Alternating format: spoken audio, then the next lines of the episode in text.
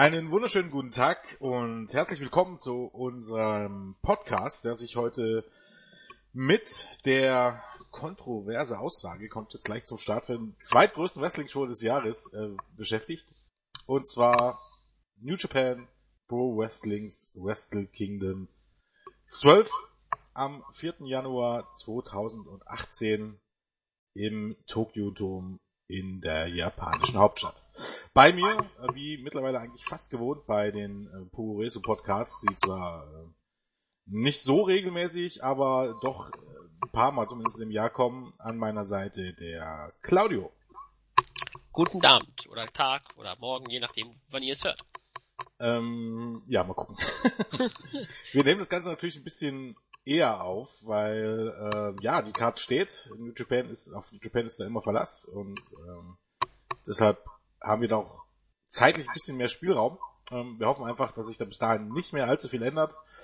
Vielleicht äh, vorneweg nochmal ähm, ein paar Daten. Ähm, wir könnten ja eigentlich erstmal drauf eingehen, wie man das Ganze denn sehen kann. Denn ich denke mal, das ist ähm, immer wieder kurz vor diesen großen Shows immer wieder eine Frage, die aufkommt. Genau. Die Gelegenheit, ähm, dann auf unseren Podcast zu verweisen. Also wie gesagt, am 4. Januar, das ist ein Freitag, ähm, ab 8 Uhr geht es los, um ganz genau zu sein, mit der Pre-Show. Ähm, die eigentliche Show beginnt dann 9 Uhr morgens, wohlgemerkt, äh, nicht abends, sondern morgens. Zu sehen ist das Ganze auf newjapanworld.com. Ähm, ist im Grunde die Streaming-Plattform von New Japan ähm, monatlich circa 8 Euro. Ähm, kostet der ganze Spaß. Mittlerweile ist die Website ähm, glücklicherweise auch ähm, in Englisch gehalten. Das soll heißen, man kann dort mittlerweile auch relativ gut navigieren. Das war nicht immer so.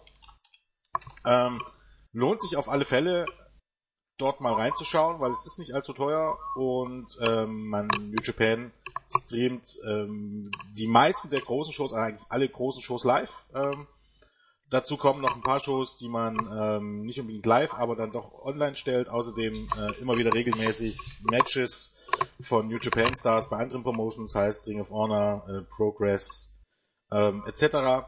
Ähm, CMML gibt's also dort immer auch teilweise Shows zu sehen. Ähm, ja, wo kann man's gucken? Grundsätzlich ähm, natürlich PC, ähm, also auf dem Desktop auf gut Deutsch, äh, Mac, was immer ihr habt.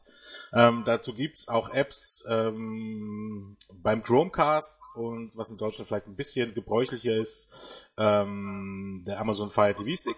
Ähm, gibt's seit letztem Jahr, funktioniert eigentlich auch recht prima. Äh, ich gehöre zu den Leuten, die sich extra wegen äh, der New Japan World App das Ganze zugelegt haben, weil ich das gerne auf dem Fernseher, schau Fernseher schauen möchte und ähm, das mit so einer App einfach deutlich besser zu navigieren ist als jetzt keine Ahnung, über irgendeine Browser-Anwendung ähm, dem Fernseher oder Playstation oder was auch immer. Ähm, ja, wenn ihr weiterhin Fragen dazu habt, äh, könnt ihr die stellen, sei es hier im, ähm, unter dem Podcast oder auch im Board. Wir werden versuchen, die auch noch rechtzeitig zu beantworten. Und ähm, ja, Claudio, du noch irgendwas vorweg? Ja, also wir werden auf jeden Fall, das habe ich zumindest vor, ähm, noch eine etwas größere schriftliche Preview zu dem Event auch, wenn ich unbedingt den Podcast hören möchte oder vielleicht noch mehr lesen möchte, ähm, machen wir eine große Preview mit Tippspiel, mit der Anleitung auf Englisch, wie man sich bei New Japan World anmelden kann. Ähm, und den weiteren Infos, Hype-Videos, da hat New Japan veröffentlicht zurzeit gefühlt zu jedem Match ähm, ein Video, wenn nicht sogar zwei. Dadurch, dass sie auch jetzt einen YouTube-Kanal auf Englisch haben, haben sie auch für die japanischen Promos englische Untertitel. Also kann man vielleicht auch ein bisschen mehr jetzt verstehen, was die Wrestler auch sagen wollen in den jeweiligen Hype-Videos. Ja, du hast eigentlich schon alles relativ weit äh, erklärt, wo man das auch sehen kann. Halt Pre-Show, wann es anfängt. Ja, ich hoffe, ihr schaut mal vorbei. Ich weiß, dass CMLL ist, glaube ich, regional geblockt. Ich glaube, das können nur in Japan das sehen, aber ähm, ich weiß, dass zum Beispiel die gemeinsamen Shows mit Revolution Pro, die landen komplett ähm, oder zumindest mit Beteiligung von den ähm, New Japan Wrestlern, die landen auf New Japan World, also Ähm, ich bin leider noch nicht dazu gekommen, aber Kifli gegen Tomohiro Ishii soll ja relativ gut gewesen sein. Das könnte mhm. man sich unter anderem dort auch anschauen, wenn man nicht zufällig beim Streaming-Service von Revolution Pro angemeldet ist. Aber das halt nochmal so zu zeigen, dass New Japan gerne auch ihre Partner-Promotion so eine etwas größere Plattform bietet. CML ist nur regional bedingt. Ja, mein. Ist das eigentlich auch nicht ziemlich Quatsch äh, vor dem Hintergrund, dass die Shows eigentlich äh, auf YouTube veröffentlicht werden? Ja, irgendwie sowas war was, ich glaube Live-Shows oder irgendwie, keine Ahnung, ich, ich beschäftige mich nicht so sehr mit ähm, dem CMLL-Geschehen, deswegen äh, mit Vorsicht meine Aussagen zu genießen. Ich habe es auch noch nicht getestet, muss ich sagen, ähm, aber möglich ist es natürlich, definitiv. Okay, ähm, genau, Preview haben wir, würde ich behaupten, könnte man eigentlich loslegen, oder? Genau. Ähm, ja, wie gesagt, ab 8 Uhr ähm, beginnt die Show mit einer Pre-Show. Und auch bei New Japan gibt's ähm, ein Pre-Show-Match. Und mittlerweile fast schon traditionell, naja, seit ein paar Jahren zumindestens, ähm, gibt's da den New Japan Rumble, eine Battle Royale, ähm, mit sehr, sehr vielen Überraschungsteilnehmern, für die eigentlich vorneweg kaum Wrestler angekündigt werden äh, setzt sich aber meistens aus den Leuten zusammen, die keinen Platz auf der Midcard bekommen haben. Ähm, sind ähm, eben halt ein paar Underkader, aber eben halt auch vor allen Dingen ein paar Young Lions, also ein paar junge Wrestler, die jetzt gerade in, ins Hauptroster eingebaut werden. Ähm, plus jede Menge Legenden und ab und zu mal Gastauftritte. Ähm, in den letzten beiden Jahren war zum Beispiel Cheeseburger von Ring of Honor mit dabei. Ähm, und eben halt wirklich ein paar ganz, ganz, ganz alte Legenden, also äh, durchaus jenseits der 60, die sich da nochmal die Ehre geben. Match ist meistens, äh, wie drückt man das jetzt jetzt auch nett aus? Also wrestlerisch sollte man da nicht allzu viel erwarten. Eigentlich meistens ist das, oder? Sag ich ja. Falsches? Eigentlich, nee, also, ist es meistens Kacke. Ja, also ähm, je nachdem, welche Wrestler da waren. Man kann auch nicht sagen, wir sind, sind, sind so genau 15 Leute oder so, weil zum Beispiel bei Wrestle Kingdom 10, wo es glaube ich das erste Mal den New Japan Rumble gab, ähm, waren es 18 Leute, letztes Jahr waren es 14 und letztes Jahr hatten wir Talente wie Billy Gunn, ähm, wie noch Scott Norton und Bone Soldier unter anderem in den in dem Match drin. Ähm, äh, ja, es, es gibt Eliminierung über Seil, man kann gepinnt werden, man kann aufgeben, man kann auch die Qs aussprechen, da zum Beispiel ähm, der Great Kabuki, der 2015 war, glaube ich, Wrestle Kingdom 10, nicht das, in 2016, so rum, aber Wrestle Kingdom 10, äh, der ist rausgeflogen via DQ ähm, manche Leute werden einfach so schnell gepinnt, obwohl man das gar nicht mitkriegt. Also da legen sich auch mal schnell fünf, sechs Leute auf einen drauf zum Cover. Ähm, ist ein reines Durcheinander. Wrestlerisch ist das mit Abstand das schlechteste Match auf der Card, kann man davon ausgehen. Ähm, ja, also erwartet da eher so ein bisschen so kleine Überraschungsgags. Ähm, die japanischen Fans freuen sich dann immer, wenn sie irgendwelche Legenden sehen. Ähm, ja, wir westlichen Zuschauer, die können eher Leute sehen, zum Beispiel wie Cheeseburger, halt solche Namen, die man kennt, die so ein bisschen Spaß reinbringen, aber großartig viel ist da jetzt nicht zu erwarten. Äh, wissen wir denn schon was, wer dabei sein wird? Ähm, New Japan hat sich in diesem Jahr äh, sehr zurückgehalten, was die Namen angeht. Letztes Jahr oder in den Jahren, bei den Jahren davor wusste man zum Beispiel Kojima, Nagata, Yushin Thunder Liger, Tiger Mask, halt die älteren Veteranen, die auch die kleineren Shows meist im Opener vertreten sind. Ähm, die sind da meistens dabei, dann je nachdem, vielleicht ein, zwei Young Lions und ansonsten zum Beispiel Gedo oder Yado, wenn sie nichts zu tun haben, bucken sie sich mal da rein. ähm, dann halt ein, zwei, drei Legenden. Letztes Jahr war ja groß angekündigt schon von Dave Meltzer, dass Scott Norton sein Wrestling-Comeback feiert ähm, bei New mhm. Japan. Ähm, letztendlich war er auch beim Rumble dabei. Da war auch zum Beispiel Michael Elgin drin.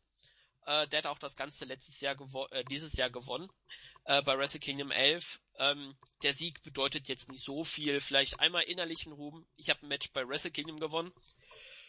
Aber ähm, ja, New Japan dieses Jahr keine Namen verkündet, aber man kann halt denken, Yoshihashi zum Beispiel ohne Match, ähm, der ist ein heißer Anwärter, vielleicht sogar auf den Sieg.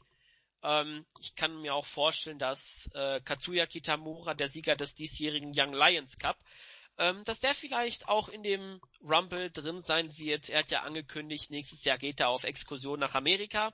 Mal gucken, ob er halt nochmal einen großen Sieg geschenkt kriegt, bevor man dann seine übliche Abschiedstour macht. Ähm, aber halt die Young Lions in diesem Jahr sind heiße Anwärter, statt ein paar ältere Leute mal den Spot bei WK zu kriegen.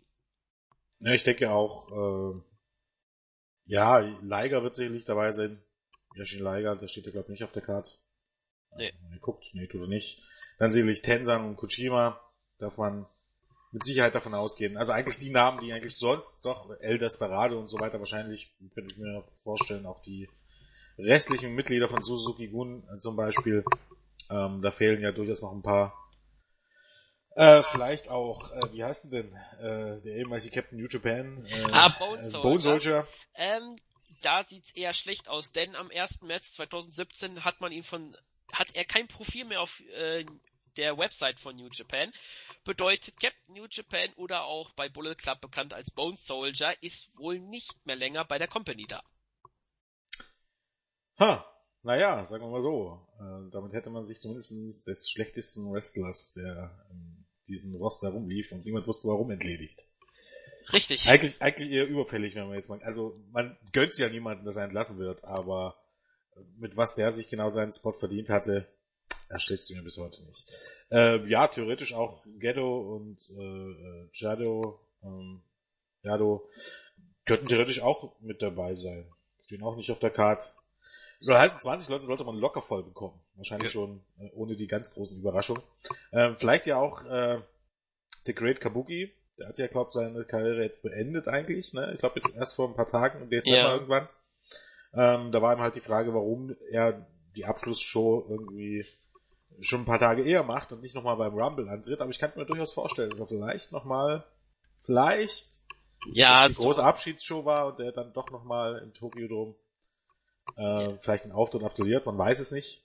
So ähnlich wie Atsushi Unita, auch jemand, der Deathmatch-Legende in Japan ist, der jetzt, glaube ich, nach dem siebten Ankündigen seine Karriere zu beenden, endgültig wohl seine Karriere aufgegeben hat, ist aber, er hat gedacht, er denkt sich eine neue Rolle aus. Er ist jetzt Special Referee in Deathmatches und zeigt einfach mal einen Piledriver gegen den Gegner durch den Tisch. Also, er, er ist so semi zurückgetreten. Sagen wir es mal so, mal sehen, ob Unita nicht noch die 10 voll kriegt.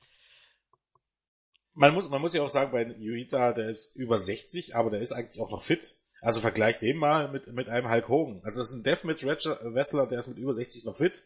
Und der hat, glaube ich, in seiner Karriere ein bisschen mehr gezahlt als Hulk Hogan. Und äh, Hulk Hogan ist komplett fertig körperlich.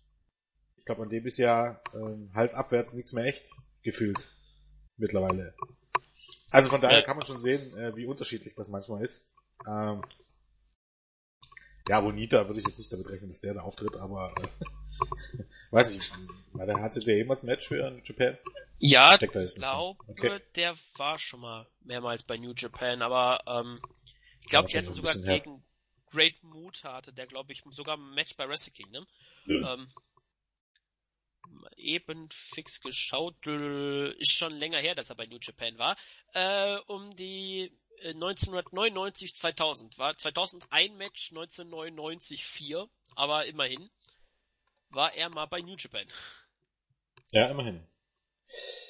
Ja, am, am meisten verwunderlich finde ich eigentlich tatsächlich noch, dass Yoshihashi so gar kein Match auf der Karte bekommen hat.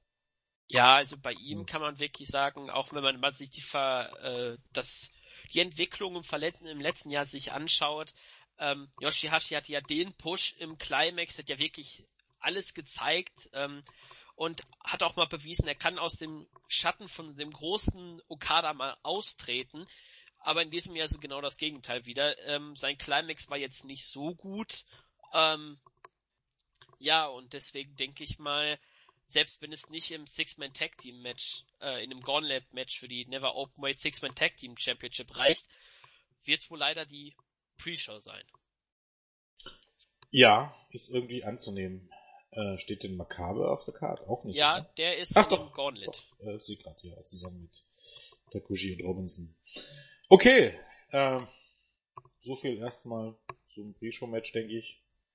Ich alles Ja, gesagt, was ist- wichtig ist. Pre-Show-Match kann man sich so vorstellen, wenn man so irgendwann sich morgens aus dem Bett gewählt hat, am Freitagmorgen und nicht arbeiten muss an dem Tag oder sich vielleicht Urlaub genommen hat, ist so ab 8 Uhr, wenn das losgeht, kann man sich dann so langsam sein Brötchen reinwürgen und den dritten Kaffee trinken und nebenbei läuft irgendwie dieser New Japan Rumble.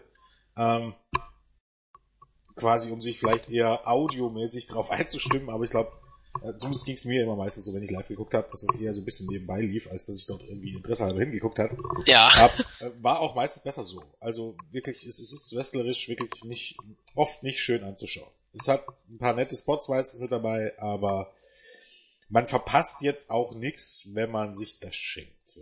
Also eigentlich ein Pre-Show-Match. Genau. Das man so zusammenfassen möchte. So, ähm, dann gehen wir in die Maincard, würde ich sagen. Ähm, auch sehr schön bei New Japan, dass man eigentlich vorher die Reihenfolge schon weiß. Ähm, schlecht für die Tippspielmacher, gut für, Ja. gut für uns. Ähm, dementsprechend können wir nämlich gleich vom Opener zum Main Event ähm, der Reihe nach durchgehen. Ähm, ja, wie ich glaube in den letzten Jahren auch schon ab und an zumindest gefühlt, äh, im Opener die äh, Junior Heavyweight Take Team Titel. Ähm, und wie auch gefühlt fast jedes Jahr sind die Young Bucks mit dabei.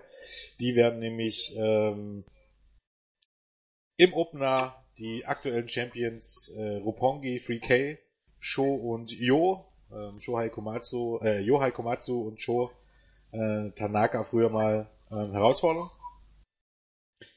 Ja, ähm, positiv ist für mich schon mal, dass es jetzt nicht wieder, ähm, was ja wahrscheinlich auch durchaus daran liegt, dass ähm, Red Dragon und ähm, Rupongi Weiß jetzt nicht mehr da sind, dass man nicht wieder irgendwie ein Multiman-Take-Team-Match hat, wie in den letzten Jahren, die zwar eigentlich immer wrestlerisch gut waren, aber man hat es dann halt auch öfters schon durchaus dann langsam mal gesehen, diese Paarung. Ähm, Matches mit den Young Bucks äh, freue ich mich eigentlich immer drüber. Ähm, zumindest für mich ist die Paarung äh, gegen Roppongi Freaky auch noch äh, 3K noch sehr, sehr frisch. Also ich bin gespannt drauf, ähm, wie das Match wird. Wird sicherlich einige oder wieder sehr schöne Spots geben. Äh, die Bugs werden alle ihr Trademark-Manöver auspacken.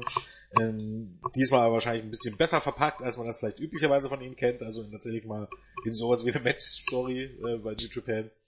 Ja, Sho und Jo. So richtig warm bin ich mit ihnen noch nicht. Äh, mal gucken, ob sich das dann äh, bei Wrestle Kingdom ändert. Ähm, ich würde aber nicht mal unbedingt einen Titelwechsel ausschließen. Ich glaube, Julian hat das mal gesagt, Zekatek hat das mal gesagt, wenn die Young Bucks irgendwie um den Titel aus äh, antreten, sollte man damit rechnen, dass sie den Titel auch gewinnen. Und deshalb gehe ich fast mal davon aus, dass die Bucks, wobei, naja, man weiß es jetzt nicht genau, weil Roppongi 3K haben eben halt auch vom Start weg, die sind ja erst ähm, im, im letzten Drittel will ich nicht sagen, aber in der zweiten Hälfte des letzten Jahres gestartet, diesen Jahres gestartet, in dem Fall eher oder 2017, keine Ahnung, wann wir das hier veröffentlichen, ob, ob schon 2018 ist oder nicht. Okay, da war es sogar im letzten, war es sogar im letzten Drittel. Und durften eigentlich von daher eigentlich durchaus, möchte man so sagen, durchaus die Division dominieren. Deshalb bin ich mir gar nicht so sicher, ob das äh, diesmal mit den Bucks klappt, aber man sollte es zumindest nicht ganz ausschließen. Genau. Ähm, ja, äh, Roppongi 3K haben ja den Push gekriegt nach ihrem äh, nach ihrer Rückkehr von der Exkursion aus äh, Mexiko und von Ring of Honor. Äh, bei King of Pro Wrestling Debüt, äh, Debüt mit dem neuen Gimmick gehabt, direkt den äh, Titel gewonnen von Ricochet und äh, Ryosuke Taguchi ähm, und durften als Champions direkt auch ähm, das Super Junior Tag Tournament in diesem Jahr gewinnen. Das heißt, von den Tag Teams zumindest haben sie alles schon gewonnen und das innerhalb von nur zwei Monaten. Dementsprechend ähm, glaube ich auch, dass äh, Roppongi 3K ähm, eine gewisse äh, Vertrauen auch von den Verantwortlichen kriegen rund um Gedo, der Booker, ähm, der vertraut denen, der schenkt der glaubt auch, dass die beiden äh, die Division tragen können. Vor allem ähm, Shaw ist ja derjenige, der mir bei seinen bei der bei, bei, bei der, so rum, ähm, bei den Matches stets mehr gefällt als Jo. Ähm, dadurch auch bedingt, dass er, ich glaube, einen äh, Roll-Through Deadlift äh, German Suplex zeigt, äh, zeigt. Das ist sehr beeindruckend, ähm, zumindest auch, äh, was er im Ring zeigt und auch ähm, so ein bisschen Kyle O'Reilly-mäßig mit dem MMA-Hintergrund. Der hat ja ähm, in äh, am 27. Mai sollte er einen MMA-Fight bestreiten, das musste aber dann ähm, abgebrochen werden, weil der Gegner äh, ver vergessen hat, das Gewicht zu schaffen. Ähm, dementsprechend er halt so ein bisschen der MMA-lastigere Typ und Jo halt Basis-Wrestler sozusagen in Anführungsstrichen. Ähm, ich denke, das Match wird ähm, sehr gut werden, weil beide Teams halt entsprechend auch im Ring sehr gut sind. Äh, ich glaube, bei Ring of Honor gab es mal äh, die Tempura Boys, also Sho und Jo bei Ring of Honor noch mit Coast to Coast gegen die Young Bucks in einem Freeway Tornado Match. Das war wirklich gut für die Kürze, die sie gekriegt haben. Ich glaube nur vier, fünf Minuten oder so. Ähm, war schon sehr gut. Deswegen glaube ich, dass wir hier die doppelte Matchzeit haben, wenn nicht sogar noch länger. Ähm, ich würde sagen, dass Roppongi 3K gewinnt, weil man einfach dadurch sie dann nochmal etablieren kann. Ja, wie gesagt, wäre auch mein Punkt grundsätzlich, der für die beiden spricht. Auf der anderen Seite, wenn sie jetzt die Young Bucks besiegen, wegen haben sie da noch. Ja. Muss man ja schon fast so rangehen. Ja, das ist halt das Problem bei äh, New Japan in der Tag Team Division, vor allem in der Junior äh, Szene. Da sind jetzt nicht so viele da und ähm, dadurch, dass man auch Trent Beretta jetzt hochgezogen hat in die Heavyweights, ähm, ist ja Roppongi Weiß aufgelöst worden. Rocky Romero ist ja von denen der Manager mit dem äh, Feuer, äh, mit dem äh, Wolken, nee, Wolken sage ich schon, mit dem Nebelwerfer, den er ständig äh, die ganze Zeit versprüht ähm, ja, man könnte halt sagen, Liga und ähm, Tiger Mask könnte man als Übergang bringen. Man hätte noch Suzuki Gun, äh, Taichi, äh, Yoshinobu Kanemaru, El Desperado und Takami Hinoko. Das wären zum Beispiel vier Juniors noch. Ähm, ja. Der Bullet Club, das sind Young Bucks sind ja zwei Young Lions von den äh, äh, Juniors. Ja, es ist nicht relativ viele Leute da. Man holt auch nicht jetzt mal Teams aus äh, anderen Promotions ähm, raus, um mal gegen die Stellen zu stellen. Also zum Wohle der Division wäre es wohl besser, wenn die Young Bucks tatsächlich gewinnen würden, aber ich persönlich wünsche mir eher, dass man den Titel mal ein bisschen länger halten kann. Aber mal sehen. Ja, wie gesagt, bei den Junior Heavyweights muss man eben halt auch immer mit dem Titelwechsel rechnen. Die Titel wechseln auch relativ oft. Hm, wäre eigentlich eine super Überleitung zum zweiten Match. Genau. Ähm, lassen wir uns überraschen. Er wird sicherlich auf jeden Fall ein guter Opener. Ähm, bin ich schon gespannt drauf. Apropos, äh, apropos Titelwechsel oder Titel, die oft wechseln. Ähm, zweite Match auf der Card ist ähm, das Six-Man Take Team Gauntlet Match um die Never Open Weight Six-Man Take Team Championship. Ähm, amtierte äh, Titelträger sind, falls irgendjemand mittlerweile ähm, Überblick verloren hat. Immer noch der Bullet Club. Die treten an, ähm, ich, Reihenfolge lege ich mich jetzt mal nicht drauf fest, aber gegen ähm, Ishii, Yano und Barretta, die äh, Chaos vertreten, gegen Zack Sebri Jr., ähm, Miyozuka und Taichi, die Suzuki Gun vertreten, gegen Makabe, äh, Rizuke Taguchi und Juice Robinson und gegen Michael Elgin und War Machine, Ray Rowe und Hansen.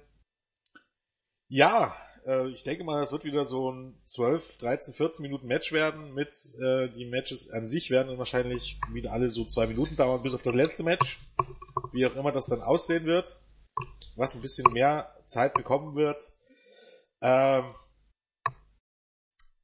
es, von der Besetzung, ich bin mir unschlüssig. Also es gibt Paarungen, die da drin sind, die möglich wären, die gut werden könnten. Und es gibt Paarungen, die äh, ein riesengroßer Autounfall werden können. Ja, also ich weiß, worauf du hinausläufst. Ähm, zum Beispiel Suzuki Gun mit vielen Eingriffen, das wird wahrscheinlich ein bisschen in der Richtung Autounfall gehen. Ähm, vor allem gegen den Bullet Club mit Fale, Tamatonga und Tangaloa, die den Titel ja aber auch erst seit dem 17. Dezember haben. Vorher was, hat ja, du hast gar nicht mitgekriegt, dass äh, Los Ingobernables de Japón, Bushi, Evil und Sanada haben den Titel 228 Tage gehalten. Also das Dezember. Die, äh, ach, jetzt, ich weiß warum. Ach, ich bin bescheuert. Weil die die ROH Six-Man Take Team Titel haben. Genau. Ich, ich, hatte, ich hatte im Hintergrund, dass die bei den ROH-Shows ja um die Six-Man Take Team Titel angetreten sind. Das waren ja aber die Ring of Honor Take Team Titel, die sie da äh, unter Freebird Rules verteidigt haben. Richtig. Und nicht die Never Open Weight Titel. Okay, äh, ich nehme alles zurück, dann hat der Titel zuletzt doch nicht so oft gewechselt. Ja, ähm, nach, ne, nach einer längeren Zeit mal wieder, aber auch nicht schlimm. Ähm, ja, also gut werden könnte die Konstellation Elgin War Machine gegen das Chaos-Trio, weil Ishii wird mit Rove und Hansen gutes Match zeigen, zumindest gute Szenen. Auch Elgin, vor allem dieses Team, Elgin und War Machine mit der ganzen Geschichte, äh, Michael Elgin und Jeff Cobb, der ja auf Twitter in privaten Nachrichten geschrieben hat, weil ein Fan gefragt hat, äh, ob Jeff Cobb gut riecht und Elgin gesagt hat, nee, der hat ein ähm, Essen mit Sponsoren gesprengt. Ähm, Cobb hängt die ganze Zeit mit War Machine ab, ähm, obwohl ich mit Kenny Omega der Top Gaijin, also Ausländer, hier bin.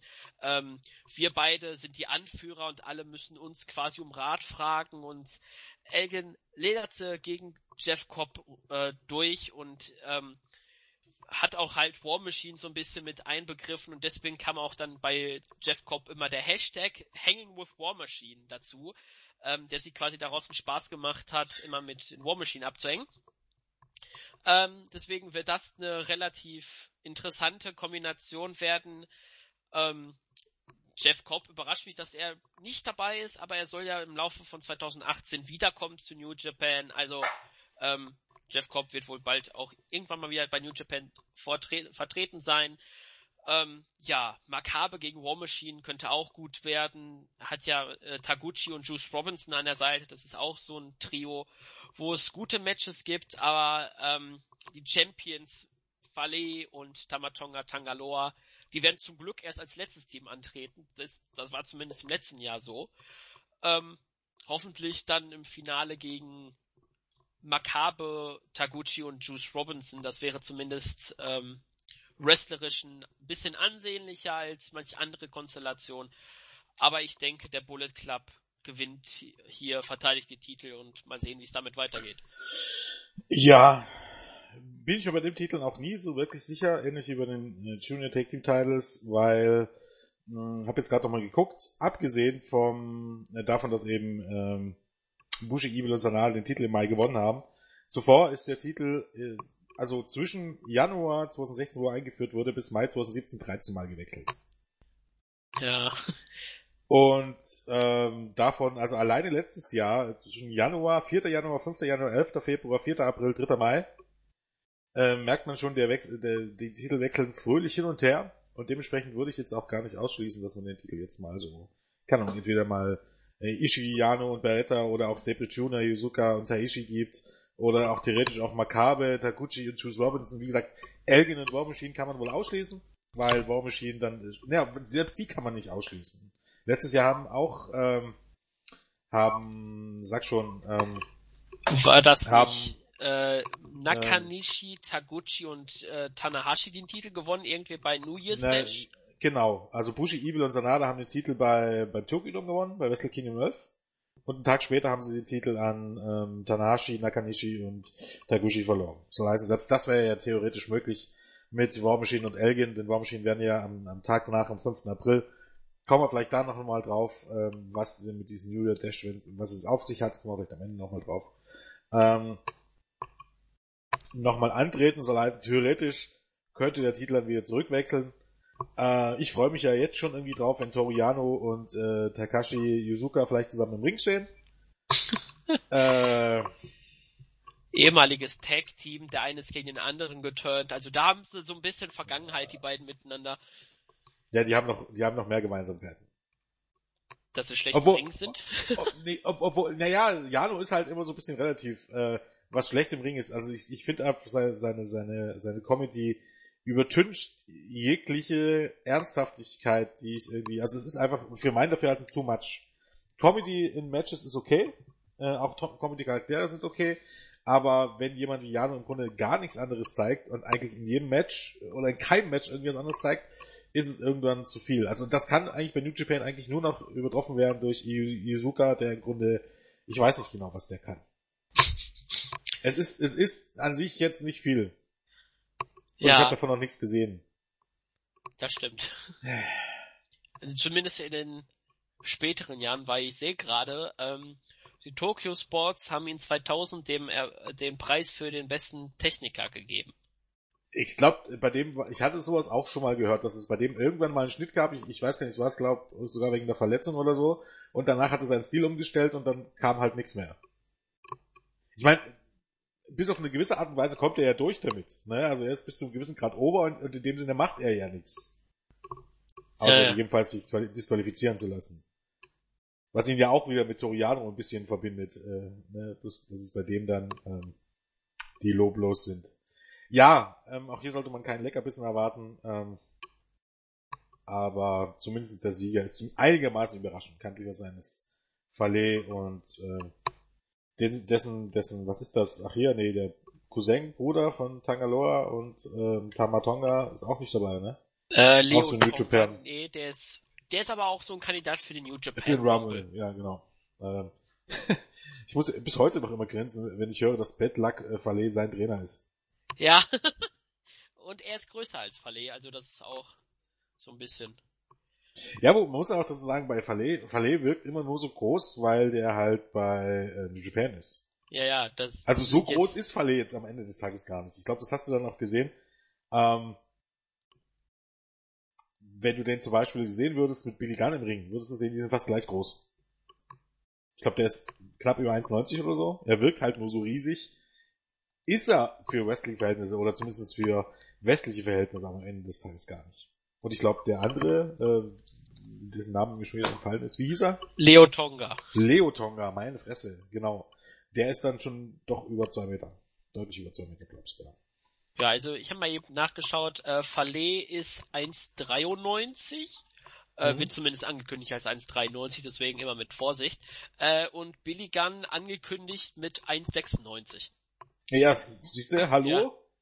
Äh, zieh dir das mal rein. Hast du jemals bei Billy Gunn gedacht, gerade so, wenn du früher gesehen hast, dass äh, Billy Gunn ein tierischer Riese ist? Nee. Ja, hattest du nie auf dem Schirm. Der war eigentlich eher sogar einer der normalen, um zu sagen, der kleineren, weil der halt, keine Ahnung, mit Leuten wie äh, Kane äh, und Undertaker und, und Co. im Ring stehst, wirkst du halt jetzt nicht unbedingt wie der absolute Riese. Aber tatsächlich ist er nämlich ein ziemlicher Hühne. Und, und da wirkt nämlich dann Bad Luck Verlet dann irgendwie dann doch gar nicht mehr so groß. Ja, ich habe mal eben nachgeschaut wegen Izuka. Der hat im Jahr 2001 im Juni äh, eine Gehirnerschütterung erlitten und hat erst am 6. Oktober 2002 seine Karriere fortgeführt. Also ein Jahr Pause, dementsprechend auch den Stil wahrscheinlich ein bisschen geändert mhm. und deswegen so wie er jetzt ist, halt mit den ganzen neuen Gimmicks etc. Ja, wissen wir dann auch Bescheid. Ja, äh, denke, also du tippst auf einen Titelwechsel. Ich bin mir einfach nicht sicher. Also es ist alles drin, sag mal einfach mal so. Also theoretisch könnte hier jeder den Titel gewinnen, einfach aufgrund der Vergangenheit ähm, des Titels. Ja, ich hoffe auf eine längere Regentschaft vom Bullet Club, einfach weil es dem Titel mal ein bisschen gut tun würde, nicht äh, den Spitznamen haben, äh, zu haben, heiße Kartoffel, weil bis auf LRJs letzte Regentschaft war das ja wirklich, keiner hat, glaube ich, länger als 70 Tage gehabt in den letzten Monaten, deswegen. Ja, aber bringen wir es auf den Punkt, ich glaube, wir haben das auch schon öfters in diesen Previews gesagt, der Titel ist flüssiger als flüssig. Ja, das ist. Nämlich überflüssig. Ja, unnötig. Ich auch das habe ich glaube ich schon mehrmals erwähnt, für mein Dafürhalten hätte ich das aufgrund, auch vielleicht um die Zusammenarbeit zu stärken. Es ist ja jetzt nicht so, dass diese, ähm, die Trios-Titel in Mexiko bei CMML äh, gefühlt jede Woche oder jeden Monat verteidigt werden.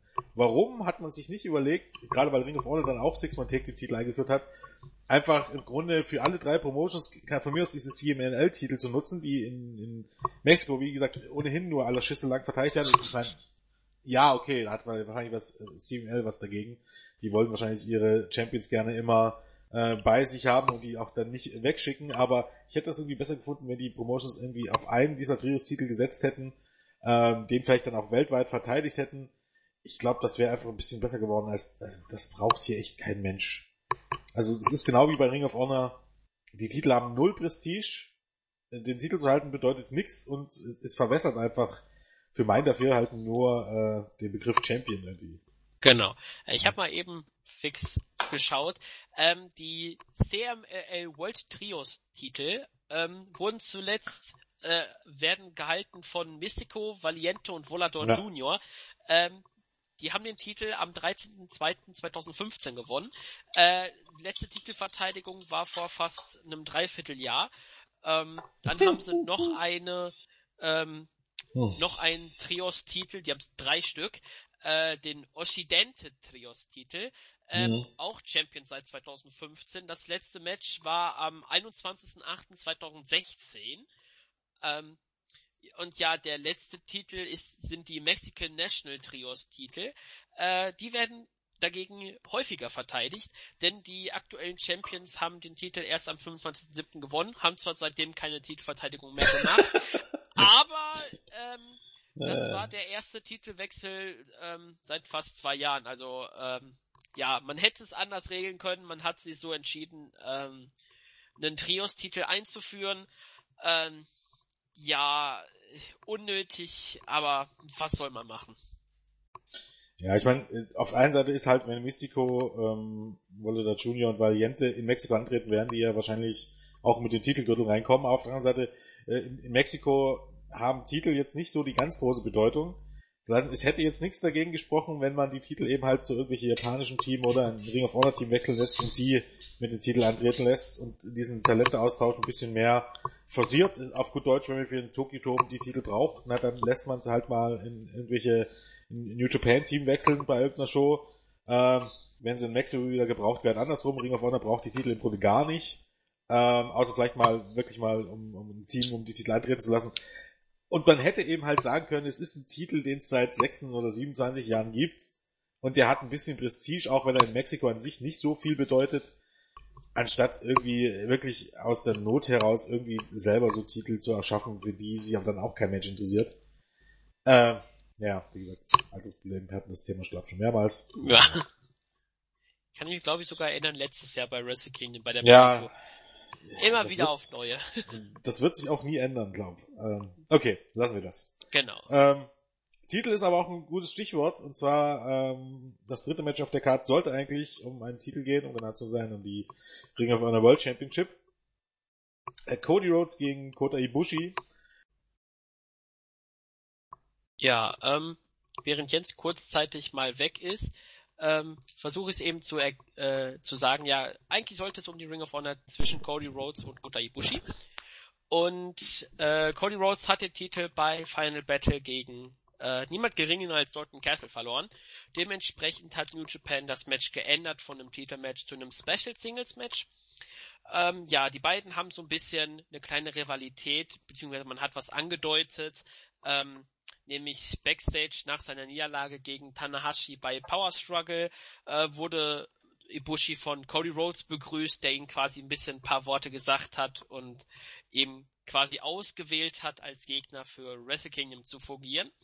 Ähm, ja, die hatten ein Tag Team Match äh, gegeneinander beim World Tag League Finale dieses Jahr und äh, das Team von Cody Rhodes und Marty Skull haben gegen Ibushi und ich glaube, das war Kushida ähm, gewonnen. Äh, Rhodes verpasste Ibushi den Crossroads auf der Rampe. Das war ein relativ harter Move.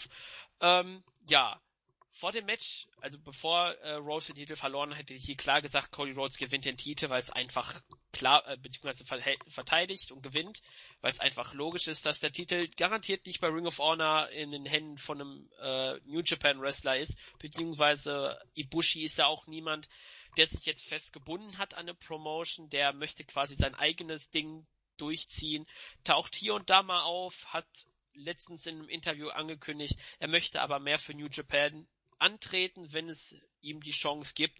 Und dementsprechend ist er jetzt halt bei Wrestle Kingdom. Ja, jetzt dadurch, dass ein Titel nicht auf dem Spiel steht, ähm, stehen die Chancen halt höher für, für Ibushi den Sieg zu holen. Und wenn man längerfristig denken wird, auch wenn man natürlich andeuten kann, Bullet Club, Fede, Cody Rhodes gegen Kenny Omega. Man hat schon beim G1 Climax Finale Backstage gab es das Treffen der ehemaligen Tag Team Partner Ibushi und Omega. Und ich persönlich denke, ähm, spätestens bei den US-Shows gibt es das Duell Ibushi gegen Omega, weil es schreit einfach danach und man hat es auch so ein bisschen schon angedeutet und man möchte es, glaube ich, leise und relativ langsam aufbauen und dementsprechend wäre ein Sieg von Ibushi ähm, besser. Ja, bin ich jetzt hören? Ja. Ja. ähm, ja. Äh, grundsätzlich, äh, ich verstehe schon alle Leute, die sagen, äh, dass sie hoffen, dass Cody Rhodes hier nicht unbedingt gegen Kota Ibushi gewinnt. Wobei ich da zumindest für einen Teil auch eine kontroverse Meinung vielleicht vertrete, in der ich sage, die Tatsache, dass Ibushi sich im Grunde an keine Promotion festbindet, ne, legitimiert auch für mich irgendwie durchaus einen Sieg von Cody Rhodes, um ehrlich zu sein. Wenn man es jetzt genau nimmt, Cody Rhodes ist äh, trotz allem, ob man ihn mag oder nicht, äh, das legitime Aushängeschild von Ring of Honor im Moment. Ich glaube, ähm, den Titel an Dalton Castle hat er vielleicht auch nur verloren, um jetzt erstmal eine große Realität mit Castle weiterzuführen. Ähm, und dementsprechend muss man auch Rhodes da einen gewissen Status zuerkennen, der meiner Meinung nach bei Ibushi irgendwie bis zu einem gewissen Teil fehlt, solange er, wie gesagt, eigentlich immer nur sporadisch da ist. Also er ist ja eigentlich tatsächlich, egal ob jetzt bei New Japan oder äh, Ring of Honor etc. pp, ähm, eigentlich nur, wirklich auch nur das, was man einen Teilzeit-Wrestler für die Promotion nennen kann. Deshalb ist für mich ein Sieg von Ibushi auch gar nicht unbedingt zu 100% sicher. Ähm, aufgrund dessen, dass es jetzt natürlich nicht um den Titel geht, ist die Chance natürlich stark gestiegen. Hast du ja auch schon gesagt, warum? Äh, weil man eigentlich für Ibushi doch jetzt im nächsten Jahr äh, noch ein großes Match gegen Omega in der Hinterhand hat, äh, was es hoffentlich geben wird. Ähm, aber wie gesagt, so ganz ausschließen würde ich einen Sieg von Cody Rhodes nicht. Denn egal, was man von ihm wrestlerisch hält, äh, Fakt ist, er hat sich in den letzten Jahren durchaus zu einem der begehrtesten und wahrscheinlich auch wichtigsten äh, Wrestler bei Ring of Honor und der Independent Szene entwickelt. Und das kannst du halt nicht wegreden. Das ist nun mal so. Ja. Ähm, von daher, ja, wrestlerisch, ich denke, wird's gut werden. Nicht herausragend, aber gut. Ähm, ähm, weil es sicherlich auch schwer sein dürfte, mit Ibushi ein schlechtes Match zu zeigen. Äh, das gilt auch für Cody dem ja, was wahrscheinlich das größte Kritikpunkt an ihm ist, ähm, dass er überhaupt gar keine herausragende oder auch nur wirklich sehr gute Matches zeigt, sondern dass alles okay bis gut ist. Sicherlich eigentlich auch so gut wie nie ein schlechtes Match dabei ist, aber okay bis gut ist halt in der heutigen Zeit auch eher okay bis gut. Ne? Also das ist nichts tatsächlich, was heraussticht. Das Bisschen ist, glaub, wenig. Genau, das ist Codys Problem. Ähm, da er eben dann doch immer recht weit oben in den Cards normalerweise ist, aber ich glaube, mit Ibushi wird das schon ein ordentliches Match werden. Äh, ich vermute auch Ibushi, aber auch hier ähm, würde es mich zumindest nicht teuflisch überraschen, wenn Cody am Ende gewinnt. Ja, ähm, können wir auch gleich direkt was vorwegnehmen für das nächste Match. Äh, Sanada ist auch als Freelancer bei New Japan aktiv. Der hat auch keinen Vertrag. Ähm, dementsprechend aber Sanada ist eigentlich über das ganze Jahr hinweg immer regelmäßig da. Ja, okay. Ibushi war Anfang des Jahres unter einer Maske von einem Anime-Charakter. Also. Ja. Okay. Ja, ich verstehe schon, was du meinst. Ähm, ja, aber ich denke halt, dieses große Omega-Ibushi-Match, bevor Omega irgendwann tatsächlich zur WWE wechselt, macht's bitte vorher, weil man hat schon Nakamura gegen Okada ein bisschen zu spät, äh, beziehungsweise man hatte die Chance, das aufzubauen, man hat es nicht gemacht und Jetzt muss man erstmal warten, bis Nakamura von der WWE zurückkehrt, beziehungsweise falls er überhaupt irgendwann wieder zu New Japan kommt. Ist ja auch immer eine Frage, dass er vielleicht bei WWE bleiben möchte, ähm, je nachdem. Ich persönlich, das ist meine Meinung nur, ich wünsche mir, dass Nakamura zurückkommt, aber das ist halt nur meine Meinung. Ähm, ja, ich glaube auch, dass Ibushi gewinnt. Man darf nicht Cody Rhodes den, den Sieg nicht ganz ausschließen aber ich denke eher 55, 45 für Ibushi. Ja, vielleicht sogar, keine Ahnung, vielleicht sogar 70, 30 oder sowas. Ähm, ähm, es ist halt, es ist halt der Punkt, solche Sachen sind halt auch, natürlich, ich meine, letzt, am Ende des Tages war ähm, Ibushi 2017 in mehr Matches für New Japan aktiv als Cody Rhodes. Und das ist im Grunde hier auch wirklich gar nicht mein Punkt. Mein Punkt ist, dass äh, Cody Rhodes eigentlich der Mann bei Ring of Honor ist und eigentlich auch, naja, okay, War Machine, Young Bucks auf jeden Fall noch, aber ansonsten, ja, okay, es sind ein paar mit ähm, Skull beispielsweise auch noch. Aber trotz allem, Cody Rhodes eigentlich der Mann ist ähm, aus dem Ring of Honor Main Event, der hier auf der Card steht. Und ähm, ich glaube auch Ring of Honor würde das durchaus zu wertschätzen wissen, wenn man die Leute nicht unbedingt immer verschockt. Und äh, zumindest gegen die großen Stars nicht. Und Kota Ibushi ist halt ein großer Name und aber trotz allem jemanden, wo du sagen kannst, da er nicht ähm, zu diesen Top-Regulärs gehört, also auch wahrscheinlich niemand ist, den man jetzt irgendwie ähm, in nächster Zeit irgendwie den, den World, also den IWGP Heavyweight Title oder auch den Intercontinental Title geben würde, ne? Hm. Ähm, würde ich mal behaupten, wäre das vielleicht jemanden, dem man da am ehesten noch in die Niederlage zuführen würde. Aber so hundertprozentig kleinen Glauben würde ich jetzt auch. Okay. okay. Ähm, ja, weiter geht's mit den ähm, IW, äh, I, was, was wollte ich jetzt eigentlich sagen? IWGP Take Team Championship.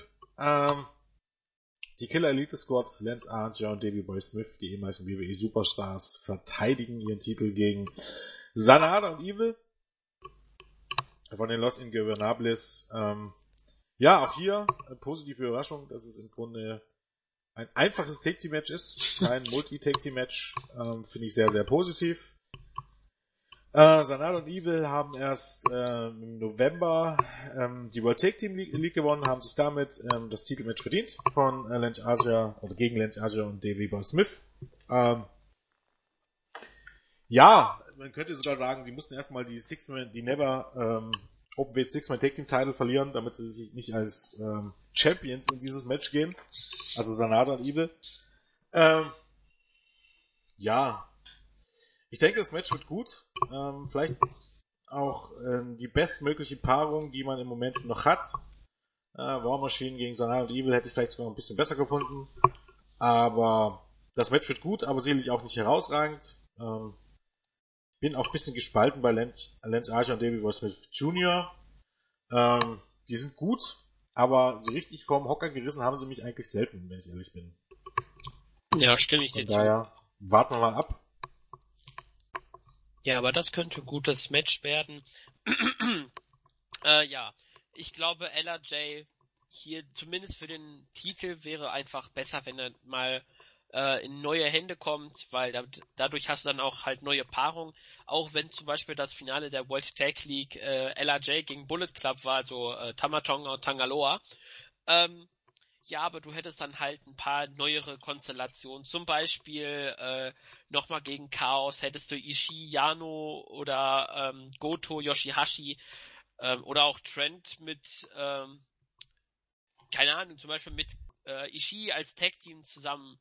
Du hättest halt paar neue Konstellationen, die halt nicht sich totgelaufen haben wie es zum Beispiel mit KES gewesen ist gegen äh, Bullet Club oder gegen War Machine. Das lief ja über drei Shows hinweg das gleiche Match, nur einmal Tornado, einmal normal und einmal als No DQ oder Elimination. Ähm, es wird den Titeln halt auch wirklich mal gut tun. Neue Gegner, eine längere Regentschaft auch danach von LRJ. Ähm, und dadurch, dass sie das Turnier gewonnen haben, ein bisschen Aufschwung und dementsprechend würde ich sagen, LRJ gewinnt den Titel. Ja, denke ich auch. Ähm, tatsächlich, wohin das dann führt, muss man abwarten. Auch hier wäre es wahrscheinlich auf Sicht durchaus besser, wenn man die Tag-Team Divisions irgendwie zusammenlegen würde. Wurde auch schon, glaub, oft diskutiert, sowas. Verschiedenen Podcasts. Ähm, weil halt die Breite einfach ein bisschen fehlt, oder zumindest mal man relativ schnell das Gefühl hat, dass man jede Paarung schon dutzende Male gesehen hat. Ähm, aber Sanado und Evil, meiner Meinung nach, bringen hier auch ein bisschen äh, mehr Farbe rein. Für mich auch der nächste Schritt eigentlich in den beiden, wenn man sie jetzt als Tag-Team weiterhin einsetzen möchte, wären diese Titel eigentlich der nächste Schritt, meiner Meinung nach. Ähm, bevor man die vielleicht dann doch irgendwann Richtung, äh, weiterhin Richtung Singles ähm, Karriere pushen wird. Und es ist auch die richtige Bühne, meiner Meinung nach. Also ähm, hier bin ich mir eigentlich dann auch relativ sicher, dass man den beiden den Sieg geben sollte. Ja, stimme ich dir zu. Okay, Ähm, das nächste Titelmatch, ähm, diesmal aber mit einer besonderen Stipulation, und zwar das Match um den Never Openweight ähm, Title zwischen Minoru Suzuki und Hiroki äh, Goto. Das wird nämlich ein Herr versus Herr Match sein und ähm, zusätzlich werden auch alle Mitglieder äh, von Suzuki Gun und Chaos vom Ring verbannt sein. Äh, auch dafür können wir wahrscheinlich den lieben Gott danken. in Form von Suzuki Gun. Ja, äh, interessante Stipulation, vor allen Dingen so viel gibt's ja bei Suzuki nicht abzuschneiden. Ja. Ähm, fand tatsächlich ähm, ja den Aufbau dahin ganz ordentlich. Ähm, Suzuki hat ja auch erst das Match verwehrt, im Hinblick, dass er sich das nicht verdient hätte. Woraufhin Goto dann sein, ähm, gesagt hat, er würde seine Haare eben aufs Spiel setzen. Ich dachte, es wird dann irgendwie Title vs. Hair Match. Dachte ich auch zunächst. doch erst angekündigt hat, dass es doch ein Hair vs. Hair Match wird. Ähm, auch hier ähm, als Match ein bisschen eine Wundertüte für mich, ähnlich wie viele der Matches, die, die wir jetzt heute schon besprochen haben bis hierhin, wo man nicht so richtig weiß, wird das wird das sehr gut, wird's gut, wird's ordentlich, wird's doch eher durchschnittlich. Ähm, an der Motivation wird's nicht hängen, aber ähm, ich bin mir noch nicht so hundertprozentig sicher. Es klingt jetzt nicht nach der Mörderpaarung, weil, weil Goto sicherlich gut ist, aber ähm, kann mir jetzt auch nicht vorstellen, dass man hier so ein Match auf die Matte zaubert wie ähm, Mitte des Jahres oder Anfang des Jahres im, Frühling war es dann, glaube ich, zwischen Suzuki und Okada. Und deshalb müsste man mal abwarten, wie das hier läuft. Aber es ist halt schon mal ein gutes, ein gutes Zeichen, dass eigentlich es eigentlich keine Eingriffe geben kann. Eigentlich. Eigentlich. Eigentlich. Und deshalb dürfte zumindest spannend werden. Also zumindest diese Herr versus Herr äh, Stipulation, die mir irgendwie tatsächlich grundsätzlich ein bisschen mehr gibt als die Tatsache, dass es ein Titelmatch ist. Weil auch den Titel, weiß nicht, ähnlich wie den Six-Man-Titel, sehe ich jetzt nicht als so sonderlich wertvoll an. Ja, also man ist ja von dem ursprünglichen Konzept meilenweit voraus. Ähm, eigentlich sollte der Never Openweight Titel ein Titel sein für die jungen, aufstrebenden Talente und Ja. äh, ich glaube, der erste Champion war Minoru Tanaka und der ist schon über äh, 30, 40 Jahre alt. Dementsprechend hat man damit einfach mal komplett das, äh, das ursprüngliche Konzept beiseite gelegt, ist dann über Ishii, Shibata und Goto die Strecke ähm, darüber gegangen, dass das halt ein Strong-Style-Match ist mit sehr vielen stiffen Aktionen. Ähm, auch Makabe gegen Ishii war ja sehr brutal, was die, äh, was die stiffe Aktionen geht. Und mit Suzuki hat man jetzt halt ein paar Stipulations reingebracht. Wir hatten Lumberjack, wir hatten ähm, Bullrope-Match gegen Toru Yano, was ein absoluter Autounfall gewesen ist. Ähm, ja, wäre das Match Title vs. Hair, hätte ich gesagt, okay, Goto gewinnt, fertig. Ähm, Hair vs. Hair ist jetzt halt dadurch nochmal so überlegt, okay, wir machen es nicht ganz so eindeutig, wer gewinnt. Ähm, dadurch auch, dass man zwar sagt, es sind keine Leute erlaubt, irgendwann wird es einen Referee-Bump geben und dann kommt ein großer Sturm von Suzuki Gun und Mhm. Chaos macht dann den Save und dann hast du wieder das Einzige, was das Match runterziehen könnte, denn Suzuki und Goto können, wenn sie wollen, ein sehr gutes Match auf die Beine stellen.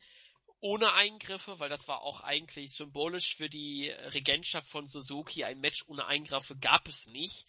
Ähm, ja, Goto gegen Suzuki ist jetzt auch schon das dritte Mal um den Titel. Goto hat ihn ja an Suzuki verloren. Bei einem Rematch, ich glaube Lumberjack war das, hat er äh, auch verloren. Ähm, dann gab es ja Yoshihashi gegen Suzuki und Suzuki gegen Toru Yano. Jetzt halt wieder das dritte Mitglied von Chaos, was versucht, den Never Openweight Championship zu gewinnen. Ähm, ja, deswegen, also ich war vorher so, okay, Goto ohne Haare, okay, könnte man vielleicht vorstellen, aber Suzuki ohne Haare, also man kennt ihn quasi mit seiner äh, fast schon äh, bekannten Frisur, ähm, ob ihm das halt mit seiner Aura quasi als äh, böser Typ, der jedem äh, von dem, also Suzukis äh, Augen, wenn er seine Augenmoment, Augenblicke im Match hat, wo er ziemlich finster guckt, da würde ich sogar sagen, wenn ich dem Typen über die Straße laufen würde, ich würde auf die andere Seite gehen und rückwärts laufen. Vor ihm hätte ich Angst. Und ihn mit Glatze, hm, ob das ein bisschen dem dieser Aura schadet, weiß ich nicht, aber es gibt auch Gerüchte, dass die Sängerin von seiner Theme-Song eventuell auftreten wird. Also okay. das habe das hab ich so ein bisschen gehört, aber ähm, ja, kurz zur Info. Äh, ich, wenn ich tippen müsste, würde ich auf Goto tippen. Ich weiß nicht wieso, aber das ist so mein Gefühl. Hm. Hm. Naja, wenn man jetzt sagt, okay, bei Minoru Suzuki ist, ist, äh, hat man nicht viel abzuschneiden, ne? Ähm, so heißt es spielt nicht so viel, so die ganz große Rolle. Von der Warte her vielleicht schon. Ja. Äh, von der Warte her ist schon ja, vermutlich ja, würde auch auf Goto tippen. Übrigens, ähm, weil von sagtest, der Never Openweight Title ähm, war ja einfach mal für junge Talente gegangen. Ich habe jetzt gerade mal geguckt. Bis auf Evil, der zum Zeitpunkt, als er den Titel gewonnen hat, 29 Jahre alt war, war keiner unter 30. Okay. Und die allermeisten waren über 35 und nicht wenige über 40. So viel dazu. Ja. Talente. Never stand mal, äh, denn Never steht ja für New Blood Evolution, äh, Valiantly, Eternal und Radical. Also New Blood hat dieser Titel weit weg. Ja, ist immer ein bisschen relativ, wenn man jetzt sagt, okay, das ist ein Titel für jemanden, den man jetzt Richtung Main Event pusht. Ähm, ja, okay, dann kann jemand auch mal älter sein als 30 theoretisch. Aber der Punkt ist, das hatten ja eigentlich eher so die Leute, die, die, die man nie zum World Champion gemacht hat und dem man trotzdem irgendeinen Titel geben wollte. Ne? Also ja. eben ähm, dominiert wurde die, Mission, die, die Division eigentlich von Leuten wie Ishii, äh, Makabe, ähm, Shibata und, und Goto äh, mit Ausreißern, dass du mal Naito hatte den Titel, glaub mal, Takahashi hatte den Titel mal, äh, Evil hatte den Titel mal, aber größtenteils waren es eben halt doch nun ältere halt Leute, die, die immer mal im Main Event standen, aber die man nie richtig äh, Richtung World Title gepusht hat und denen hat man halt dann mal wie so ein Gnadenbrot den Titel ab und zu gegeben. Ja. Äh, ist jetzt nicht unbedingt ähm, weder aufstrebend noch New Blood noch irgendwie Talente. Äh, ja, New Japan hat zu viele Titel, ich glaube, darüber ja. kann man sich einigen. Ähm, da kann man eben auch sagen, also bis auf Cody Rhodes gegen Kota Ibushi, was nur kein Titelmatch ist, was, weil Cody seinen Titel verloren hat, sein Ring of Honor Teil in Golden Castle, ähm, und abgesehen von New Japan äh, Rumble, der natürlich in der Pre-Show stattfindet, sind alles Titelmatches. Und acht. alles sind, genau, acht Titelmatches und alles sind äh, New Japan Titel. Das ist also kein einziger Titel von Ring of Honor oder ähm, ähm, CML oder irgendwas dabei, sondern es sind alles New Japan Titel. Da war es man, glaube relativ deutlich, dass man eindeutig zu viele davon hat. Ja. ja, dementsprechend ist es jetzt auch kein Spoiler mehr, wenn wir sagen, ähm, dass das nächste Match auch ein Titelmatch werden wird. Und zwar wird Marty Skull seine Junior Heavyweight Championship gegen Will Ospreay, gegen Kushida und Hiromu Takahashi ähm, verteidigen. Und ich würde sagen, das ist eigentlich das erste Match, was wir heute besprechen, was ein ziemlicher Knaller werden dürfte. Auf also jeden mit, Fall. Wo ich also meine Hand dafür ins Feuer legen würde. Bei anderen bin ich mir manchmal nicht so sicher, aber hier würde ich meine Hand dafür ins Feuer legen. Ähm, ja, Marty Skull, vielleicht wird, also Marty Skull gehört definitiv, ist ein großartiger Wrestler, aber wenn es jetzt alleine um Highflying geht, würde ich fast mal behaupten, dass Osprey, Kushida und, und Takahashi eigentlich die Top 3 sind derzeit weltweit. Ja, Ricochet. Mach Ricochet dazu und dann kannst du sagen, Top 4. Ja. Ähm, die besten Highflyer und Marty Skull, der ein großartiger Heel ist, aber jetzt nicht so der typische ähm, Mega Highflyer, wie man es von den anderen kennt. Ähm, ist aber auch ganz gut, das bringt ein bisschen Abwechslung in dieses Match rein. Ich, für meinen Teil, hätte tatsächlich vielleicht eher ein großes Einzelmatch zwischen Osprey und Takahashi noch ein bisschen lieber gesehen. Ja, 100 Prozent. Aber okay, ähm, ich beschwere mich jetzt auch nicht über dieses Match, weil ich denke, hier wird sehr, sehr, sehr viel Action geben. Ähm, für mich sogar ein bisschen untypisch, dass man so ein, ähm, dass man bei den Take Team Matches, also bei den äh, Junior Heavyweight Tag Team Teilen und bei den ähm, Heavyweight Tag Team Teilen auf Einzelmatches, also auf normale Tag Team Matches setzt und jetzt hier beim äh, Junior Heavyweight Title auf ein 4 Match. ist irgendwie ein bisschen verkehrte Welt so in den Vorjahren irgendwie. Ja. Ähm, aber das Match dürfte Bombe werden. Ähm, Freue ich mich schon tierisch drauf. Sieger schwierig. Normalerweise, wie gesagt, wäre eigentlich Osprey von Anfang an schon derjenige gewesen, der diesen Titel hätte gewinnen sollen. Ähm, und ich hätte mir auch gewünscht, dass es auf, auf, auf Sicht einfach jetzt ähm, bei Wrestle Kingdom auf Takahashi gegen Osprey hinausgelaufen wäre. Äh, eben halt auch mit dem Punkt, dass Osprey den Titel erst da gewinnt. Es ist letztendlich alles ein bisschen anders gekommen in den letzten Monaten. Nur hat man diese Paarung, äh, die dürfte aber, wie gesagt, äh, trotzdem absolut außer werden. Ja, ähm, der Junior-Titel schließt damit quasi sich ein Kreis sozusagen in diesem Jahr. Ähm, Wrestle Kingdom 11, ich glaube, das war sogar das Match vor dem IC-Titel. Ähm, Hiromu Takahashi gewinnt gegen Kushida den Titel. Ähm, dann gab es ja dieses Goldberg Brock Lesnar ähnliche Squash Match von Takahashi gegen Kushida, wo es ja quasi nur drei Aktionen gab und schon war das Match zu Ende nach paar Sekunden. Ähm, dann hat ja Kushida den Titel, beziehungsweise Kushida hat dann den Titel gewonnen, nachdem er den Best of Super Juniors gewonnen hat. Und dort kam es unter anderem zu Matches von äh, Marty Skull gegen Will Osprey, dass er auch bei Power Struggle letztendlich der Titelwechsel war zum jetzigen Zeitpunkt. Ähm, Skull, äh, warte, Skull hat dagegen gegen Hiromu Takahashi verloren und Osprey hat gegen Takahashi gewonnen. Und es ging immer wieder hin und her und jeder hat quasi ein oder zwei Siege gegen jeweils anderen. Und äh, dementsprechend ist halt so aufgebaut worden, dass jeder eine Chance hat, den Titel zu gewinnen. Ähm, mir, mich erinnert der Aufbau so ein bisschen an äh, den Junior Tag Team Title vor ein paar Jahren, wo man auch ein Fatal Four Way Match hatte und wo es dann in der Zukunft dann war bei New Beginning, hattest du da nur noch ein Freeway, weil derjenige, der gepinnt worden ist, bei Wrestle Kingdom ausgeschieden ist sozusagen. Und dementsprechend mhm. habe ich so das Gefühl, dass wir das hier jetzt auf den Einzeltitel sehen. Ähm, deswegen habe ich so die Vermutung, Skull verteidigt den Titel, pinnt Osprey oder äh, mit dem Chicken Wing, Crossface Chicken Wing bringt er ihn zur Aufgabe. Dann hättest du Kushida und Takahashi noch und ähm, du könntest halt den späteren Verlauf so machen, dass du quasi für Dominion, also quasi das große Event vor dem äh, Climax, dass du dort quasi dann Takahashi gegen Osprey aufbauen könntest. Der eine gewinnt äh, zum Beispiel Hiromo gewinnt dann Best of Super Juniors, hat dann den Titel sicher, weil Osprey den Titel sich irgendwie sicher hat. Keine Ahnung, wie man das aufbauen könnte. Aber das wäre sozusagen für den Sommer schon so ein bisschen ein, Vor äh, ein Aufbau für die Zukunft, dass man den Titel halt so weiterreichen kann.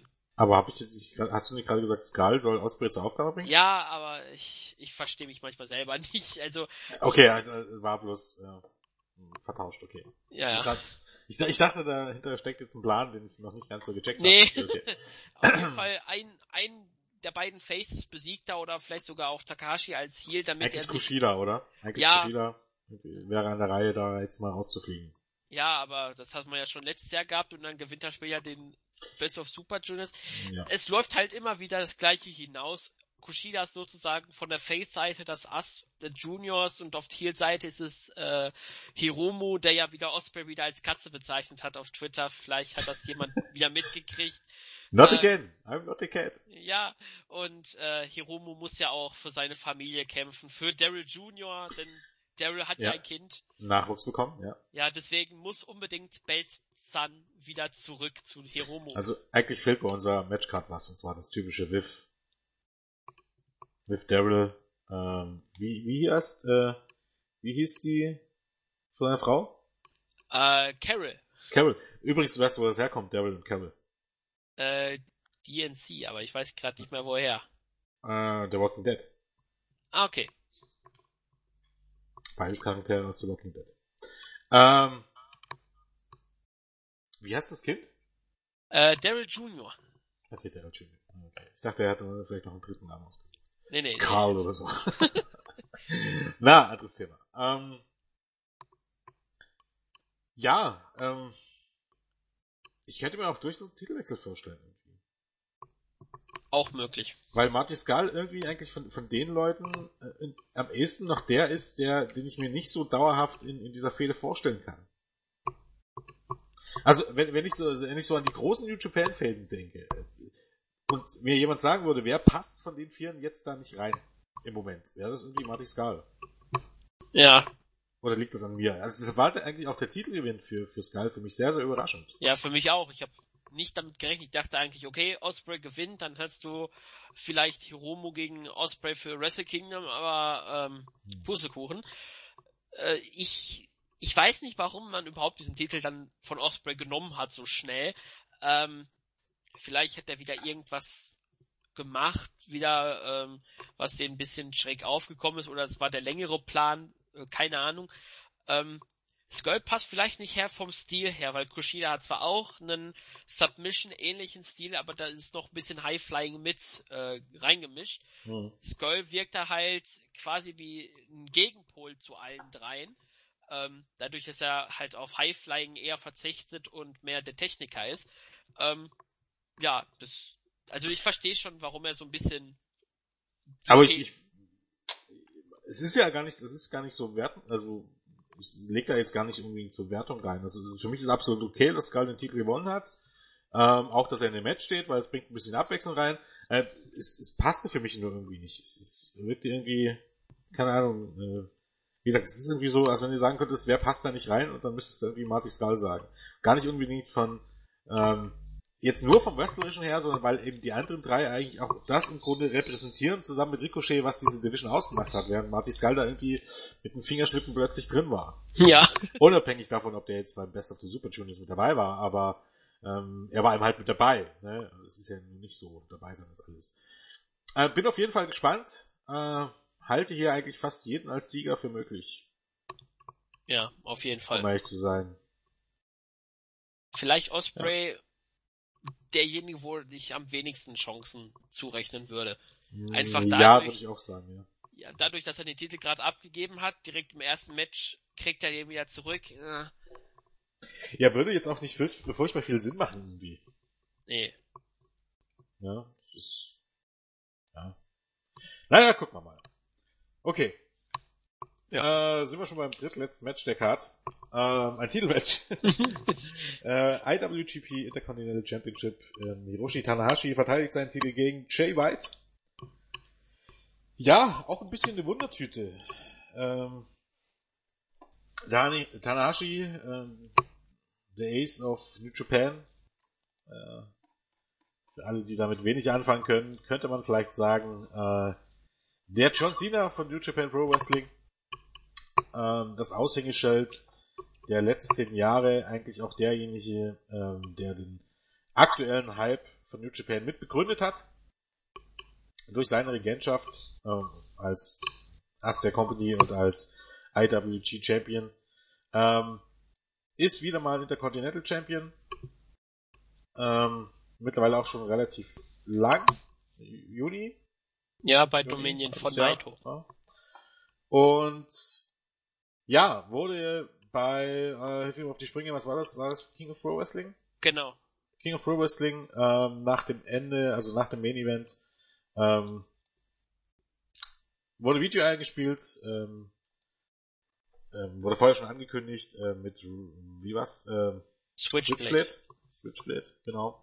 Viele dachten schon Sammy Callahan, weil es auch gerüchtet wurde, dass der ähm, sein Debüt feiern wird. Das habe ich gerüchtet gesagt. Bitte steinigt mich.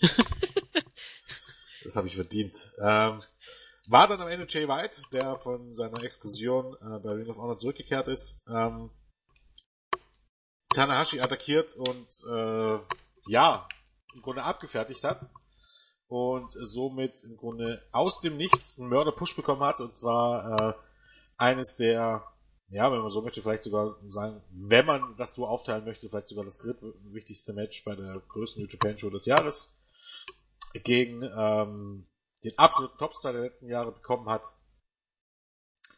Seitdem, muss man auch dazu sagen, lass mich nicht lügen, kein Match bestritten hat. Also seit seiner Rückkehr noch kein einziges Match Der hatte insgesamt danach noch einen einzigen Auftritt.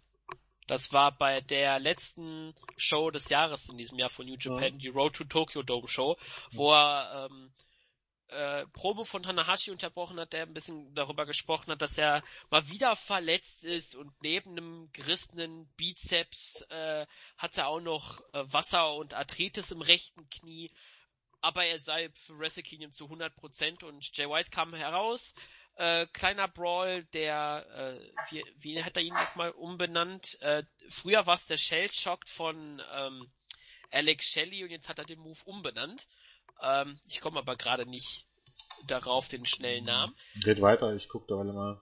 Ähm, ja, danke.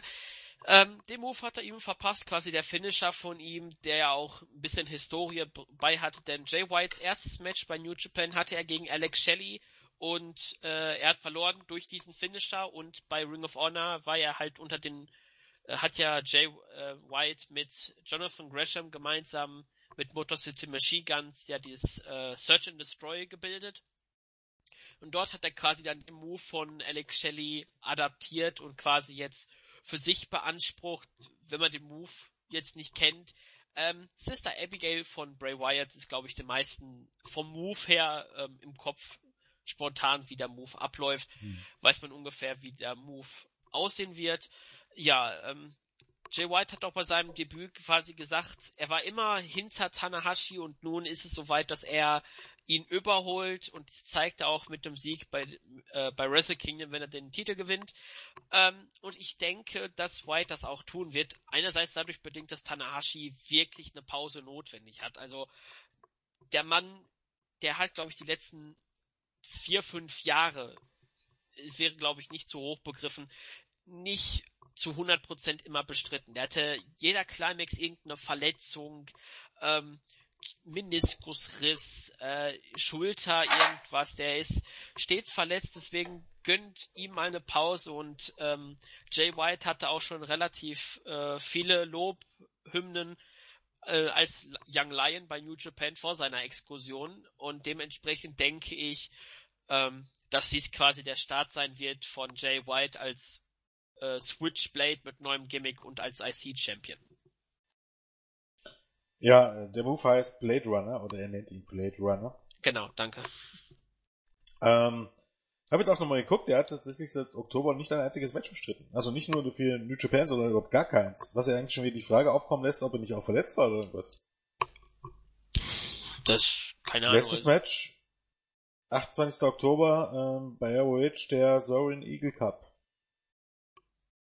Also mir ist nichts bekannt, dass er irgendwie danach sich verletzt hat oder so. Also ähm, naja, ich sag mal so, zwei Monate gar keine Matches bestreiten, irgendwie gerade vor dem Tokyo Dome, also auch nicht für New Japan, ist aber schon ein bisschen seltsam, oder?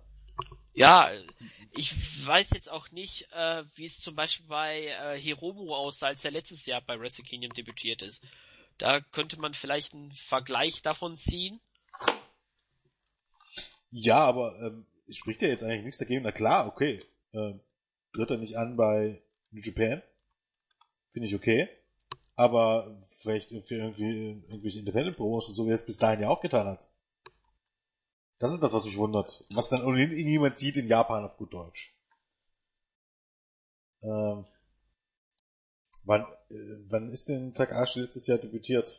Ähm, der hatte, glaube ich, bei Power Struggle war das ähm, Video, wo er ihn herausgefordert hat und bei Wrestle oh. Kingdom hat er den Titel genommen. Aber ich sehe gerade, ähm, bei den Road to Tokyo Dome Shows, also die beiden äh, letzten Shows des vergangenen Jahres, da war äh, Hiromu in einem äh, in jeweilig Tag Team Matches. Also er hatte zwei vor mhm. seinem WK Match, ähm, anders als jetzt dieses Jahr äh, Jay White. Okay. Naja, auf jeden Fall ein bisschen seltsam irgendwie. Finde ich. Aber okay, ähm, sei es drum. Ja, wie gesagt, Riesenpush eigentlich für Jay White. Ähm, hat sein, hat, hat sein Gutes. Ähm, ich finde aber auch so, einen kleinen Punkt, den ich ein bisschen negativ finde.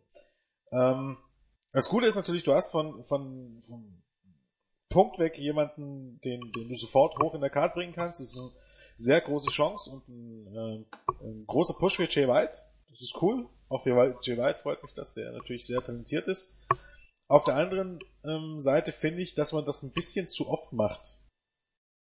Du hast äh, schon Takahashi letztes Jahr genommen, du hast ähm, äh, Sho und Yo ähm, Leute debütieren lassen, ähm, die im Grunde irgendjemand attackieren lassen und dann sofort in den ersten Matches äh, die Titel gewinnen lassen. Hattest du auch schon öfters bei Debüts von, von Leuten von Ring of Honor etc. pp.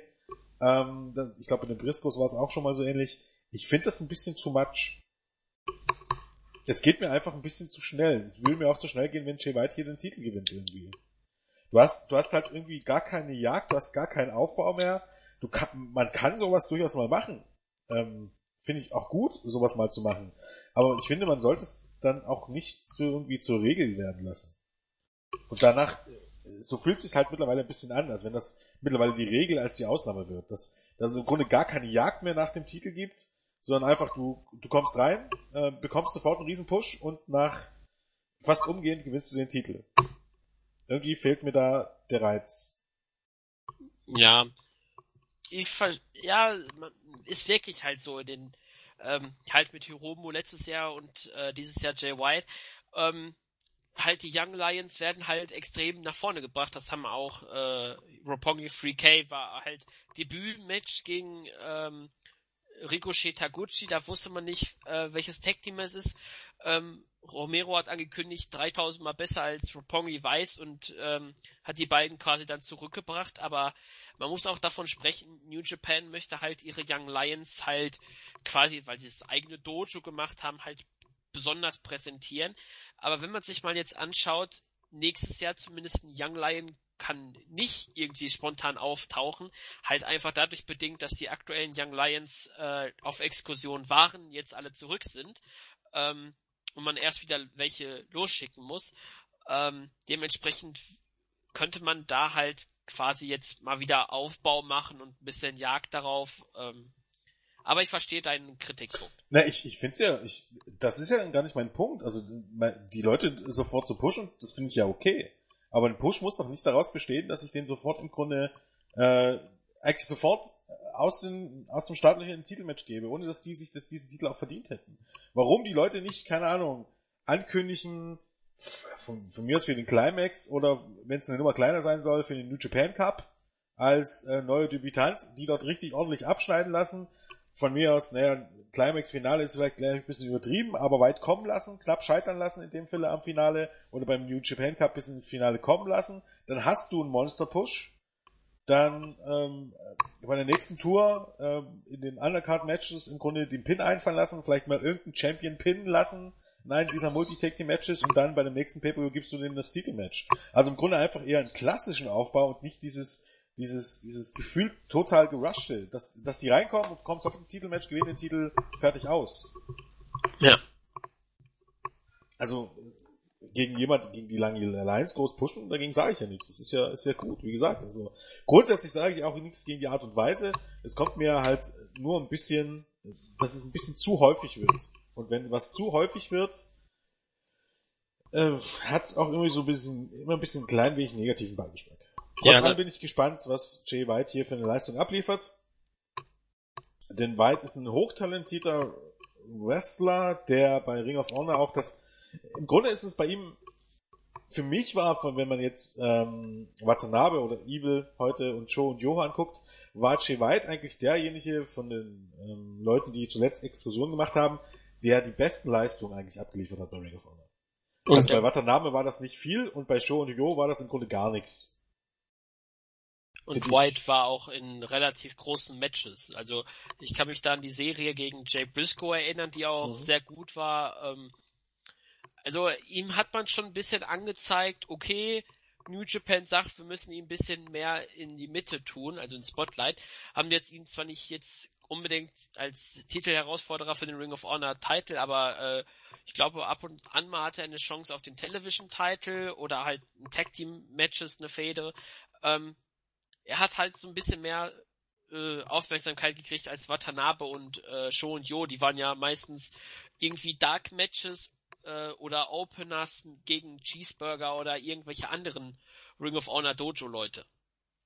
Ja, Watanabe hatte schon auch mal ab und zu ein Einzelmatch, aber ich finde, kann mir auch vorstellen, dass Watanabe vielleicht auch irgendwie von der Kultur her und so nicht so richtig dort reinpasst im Ring of Honor.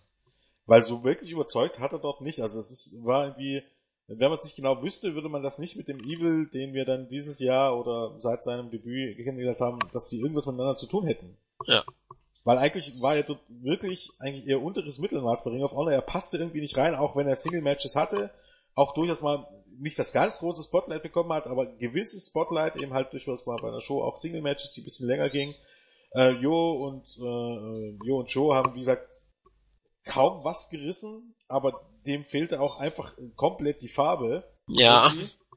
Ähm, aber Jay White, wie gesagt, hatte auch, ähm, ich glaube, das war, wo hatte er denn? Er hatte ähm, im Sommer, glaube war das ein ziemlich geiles Match, aber ich weiß jetzt nicht. Bei irgendeinem Pay-Per-View hatte er, Ring of Honor Pay-Per-View hatte er auf jeden Fall auch mehr oder weniger das, das, das Match des Abends. Ähm, ich versuche jetzt gerade. Hatte er War nicht ein Match Osprey gegen Osprey? Jay White? Ja, Bei War of the Worlds? Ja, ich, sein? ich glaube ja, aber ich schau mal eben schnell nach.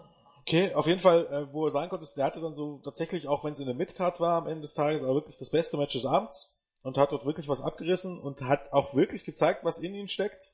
Und ähm, bin mir deshalb relativ sicher, dass er vielleicht auf Sicht auch derjenige mal sein könnte, der Kenny Omega als äh, Top-Ausländer bei New Japan ersetzt, wenn es irgendwann mal nötig werden sollte. Potenzial wäre da. Ähm, ja, du hast recht. Äh, War of the Worlds Tag 3. Osprey Okay, gegen Jay das war White. glaub, das war glaub der Pay-Per-View, ne? Genau. Ja, äh, wie gesagt, großartiges Match und deshalb, ich bin, es kommt auch immer ein bisschen drauf an, wie fit Tanahashi ist, aber Tanahashi ist auch jemand, der mh, durch die Verletzung oder gerade wegen den Verletzungen sich durch ein Match kämpfen kann, weil bei Tanahashi muss man auch immer dazu sagen. Manchmal bin ich mir bei dem gar nicht so sicher, dass das nicht alles nur ein Work ist. Ja. also es fällt halt schon auf, dass er gefühlt jedes Jahr immer verletzt ist. Ja, und äh, die Matchstory des Matches ist dann immer, dass er diese, diese Verletzung hält. Ja, aber ähm, ich glaube, dieses Mal, also die Bizepsverletzung, die hat er dieses Jahr, ähm, dieses Mal über, äh, überdeckt mit dem ähm, Armstülpen, so wie, so wie früher Jeff Hardy. Mhm. Ähm, natürlich äh, kann man dann halt darauf schließen, dass das ein Work sein könnte, aber äh, Tanahashi hat halt die japanische Mentalität, ähm, ob du verletzt bist oder nicht, wenn du äh, angekündigt bist, dass du bei dem Event auftrittst, dann trittst du auch auf und dementsprechend reizt er halt seinen Körper bis aufs Äußerste. Ja, ja, das spreche ich ihm auch gar nicht ab. Also das will ich ihm gar nicht abspringen. Ich finde es nur ein bisschen bezeichnend, dass in den letzten Jahren vor diesen großen Matches, dass er immer eine Verletzung hat, was sich auch rumgesprochen hat, ne? Und das genau dann auch die Matchstory war. Soll heißen, dass das Match dann um diese Verletzung im Grunde aufgebaut wurde und dass man das dann auch erzählt hatte und die Leute hatten halt gewusst, dass Tanahashi auch angeschlagen ist. Soll heißen, äh, die haben es noch mehr gekauft oder es ist noch mehr so ein bisschen verschwommen. Ist das jetzt, hält er jetzt wirklich noch oder ist das, sind das schon echte Schmerzen? Also das ist ein bisschen was, was, was halt auffällig ist. Ich will Ihnen jetzt nichts unterstellen, aber ich würde es eben halt auch in der Art und Weise, wie ähm, Wrestling in Japan durchaus auch wahrgenommen und, und erzählt wird, gar nicht mal unbedingt ausschließen. Wir werden es wahrscheinlich nie erfahren, ne? Aber Ja. dass das alles ein riesengroßer Work ist und äh, von langer Hand geplant, würde ich nicht mal ausschließen. Also man darf jetzt schon damit rechnen, dass das Match sich darum drehen wird, dass Tanahashi äh, seinen Arm zählt und Jay White genau den bearbeitet. Und wahrscheinlich auch das rechte Knie jetzt. Zusätzlich noch mit, genau, das Ja. ja vorher, vorher ohnehin, auch letztes Jahr, glaube ich, war es das, was verletzt war, oder was letztes Jahr, oder was dieses Ja, Jahr? gegen Naito, stimmt. Gegen Naito, genau. Ähm, ja, ähm, darum wird das Match drehen. Tanahashi, ob verletzt oder nicht, wird hier, ähm, dadurch, dass er eben äh, zusammen mit Okada wahrscheinlich der beste Seller im Business ist, ähm, da ein Zaubermatch mit rausholen. Ähm, wie gut es dann am Ende wirklich wird, ob für New Japan Verhältnisse nur ein Vier-Sterne-Match oder keine Ahnung, irgendwie viereinhalb oder vier, drei Viertel, das wird man dann sehen. Ähm, ist dann auch eine, eine Wundertitel, die über dem, dem durchschnittlichen oder guten Niveau ist.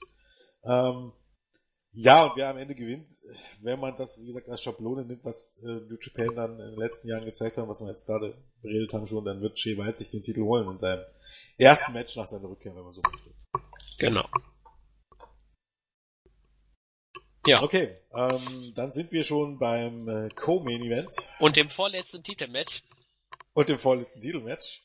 Ähm, sicherlich ein Match, was hierzulande oder ähm, beim durchschnittlichen Wrestling-Fan, der mit New Japan bisher oder mit japanischem Wrestling bisher nicht so viel anfangen konnte, sicherlich wahrscheinlich auf am meisten auf Interesse stößt, und zwar das IWGP US Heavyweight Championship Match zwischen Kenny Omega und ähm, Chris Jericho. Ähm, ja, was kann man über dieses Match sagen, was nicht schon gesagt wurde, in dem Fall. Fangen wir vielleicht damit mal an, ähm, wie das Ganze aufgebaut wurde. Ähm, ich verwechsel mir immer die PPÖ-Namen. Das war auch Wesley, äh, King of Pro Wrestling, oder? Ähm, ja, nee, warte, bei Power Struggle gab's das Video. Power Struggle war das schon? Ja, das Power Struggle war, im November. Ja. das ja. war relativ ja, spät, genau. wo man das angekündigt hat. Ähm, ja, Kenny Omega hatte gerade seinen Titel gegen Trent Barretta verteidigt und ähm, hatte dann auch gemeint, ähm, wollte dann seinen nächsten Herausforderer sehen und äh, daraufhin wurde ein Video eingespielt und da kam zum Vorschein Chris Jericho, der ihm angekündigt hat, dass er äh, Geschichte schreiben möchte und äh, äh, ja, dass er sich mit dem Besten der Welt messen möchte und dass es eben heißen wollte Alpha gegen Omega, wobei Jericho sich eben als Alpha sieht, als den besten Wrestler der Welt und forderte Omega dann zum Match bei Wrestle Kingdom 12 heraus. Ähm, ja, damit hatte man im Grunde den ersten Hype da. Kann man definitiv so sagen, eine, eine riesengroße Überraschung, weil ich glaube, niemand für möglich gehalten hätte, dass ähm, Jer- Jericho in seiner Karriere nochmal für jemand anders als WWE in den Ring steigt, vor allen Dingen im Grunde so kurzfristig. Ne? Vor ein paar Mo- Monaten hatte er noch ähm, One-Night-Only-Auftritt bei SmackDown. Äh, jeder ist davon ausgegangen, dass er bei der, spätestens bei der Road to WrestleMania zurückkehren wird. Und letztendlich alles Pustekuchen. Äh, hat einen Deal mit New Japan abgeschlossen, hat zwar auch gesagt, dass ähm, es ein One-Match-Deal ist und dass er durchaus auch äh, mit WWE drüber gesprochen hat, aber er hat auch gesagt, dass er nicht um Erlaubnis gebeten hat, weil er keinen Vertrag hat. Er hat Vince regelrecht darüber unterrichtet und er fand es okay. Ähm, beim Finale der World Tag League ähm, Mitte Dezember ähm, gab es dann nach einem Match des Bullet Clubs gegen Chaos ähm, nochmal äh, eine Attacke von Chris Jericho. Ähm, auf gut Deutsch, es wurde wieder ein Video eingespielt, Omega war abgelenkt, dann tauchte Omega, äh, Jericho hinter Omega auf, ähm, hat Omega dann einen Codebreaker verpasst, mit dem Titel niedergeschlagen, ihn so ordentlich zum Bluten gebracht, also Omega hat geblädet auf gut Deutsch. Dann kam auch noch Don Callis in den Ring, wollte sich um Omega kümmern. Muss wissen, Omega, Callis und Jericho kommen aus der gleichen Provinz. Ich glaube sogar aus dem, ich weiß nicht, direkt aus der gleichen Stadt, aber zumindest aus der gleichen Provinz in Kanada. So heißt, sie kennen sich gut, sind sogar dann befreundet. Zumindest Omega und Callis sind befreundet und äh, Jericho und Callis auch. Ähm, Callis kümmerte sich dann um äh, Omega. Jericho ging zurück, verpasste auch äh, Callis noch den äh, Codebreaker. Callis hat das Ganze dann tatsächlich noch tagelang gesellt. ähm, heißt, in den Hotels hat er sich von Kevin Kelly, seinem ähm, Kommentatorkollegen, im Rollstuhl rumfahren lassen. Ich glaube, selbst in seiner Heimat Kanada hat das weitergesellt, also in Kanada Ja, weiter war. also der zieht das durch. Der hat es eiskalt durchgezogen. Es ging, glaube ich, so weit, dass man dann gesagt hat, er hatte sich wohl dann, ich glaube, nach dem Match war es noch so, er ist dann geflüchtet oder so und ist dann noch über die Barrikade gefallen und hat sich dabei eine Rippe angeknackst. Ja, das war im Vorfeld, Also, weil er das noch genau. schnell besprechen wollte. Ist da Ja. irgendwie gegen Archer äh, gestoßen und dann, Hm. ähm, weil er das Engel noch mal, be- weil er den Engel nochmal besprechen wollte, gegen Archer gelaufen und dann ist er irgendwie dann mit der Rippe voraus äh, gegen eine Absperrung geknallt, hat deswegen eine Rippe auch noch ein bisschen angeknackst, aber ähm, ja, ohne Don Callis, der ja als Initiator dieser Fehde gilt, wäre dieses Match wohl nicht zustande gekommen. Ja, richtig. Jericho hat da auch sehr offen drüber geredet in dem Podcast drüber, wie das zustande gekommen ist letztendlich und warum er das wollte, ähm, dass er eben halt auch Vince überzeugen konnte, dass wenn er dieses Match workt, dass er als größerer Star daraus hervorgehen wird. Also Jericho, nicht Omega, wohlgemerkt. ähm, was durchaus auch funktionieren wird, zumindest in, Haupt in, in Japan. Ähm, generell glaube ich, dass, dass dieses Match äh, für Jericho mehr tun wird, als jetzt irgendein Match beim Royal Rumble. Nicht, weil ihn in Japan mehr Leute sehen, nein, überhaupt gar nicht, sondern weil er einfach etwas tut, was noch niemand getan hat, weil er mit jemandem im Ring steigt, mit dem er noch nie im Ring gestiegen ist, mit dem er vielleicht auch niemals im Ring stehen wird ansonsten. Man weiß es nicht genau. Und ähm, auf einer Bühne, die komplett was anderes ist als WWE und wo er auch was anderes zeigen kann. Und ich denke, das wird ihm einfach gut tun. Ähm, sehr sehenswert, das sollte man sich auf jeden Fall angucken, ist ähm, denn die Pressekonferenz, die man zu dem Match gegeben hat, ähm, nach der Attacke bei der Voltec League. Die hat ähm, New Japan auch auf sowohl auf den ähm, US YouTube Channel als auch auf den YouTube Channel von ähm, also auf dem japanischen veröffentlicht. Sollte man mal gesehen haben. Ist vermutlich das beste Engel, ähm, was es dieses Jahr gab. Lege ich eigentlich meine Hand dafür ins Feuer, dass es nichts Besseres gab. Ich wüsste, ich wüsste nichts was. Ähm, ja, im Grunde erst eine ganz normale, ganz normale Pressekonferenz von ähm, Omega erst. Omega. Ähm, das Ganze war eigentlich aufgezeichnet wie in den 70er Jahren, oder? Ja, so ein es bisschen. sah so ein bisschen aus, also auch, auch von dem Farbfilter und so. Von dem Farbfilter, von der Umgebung, die Gardinen im Hintergrund. Das sah alles aus wie 70er Jahre. Ich denke, die äh, Leute, die das organisiert haben, die haben sich da einen heiden Spaß draus gemacht. Jetzt machen wir mal einen Engel, keine Ahnung, wie früher mit Ric Flair und Dusty Rhodes in den gleichen Look, in der gleichen Optik, in der gleichen Aufmachung. Äh, Man könnte ja fast sagen, mit den gleichen Mikrofonen. Selbst die Mikrofone sahen fast schon ein bisschen mehr als oldschool aus. Jetzt nicht direkt, aber schon in die Richtung.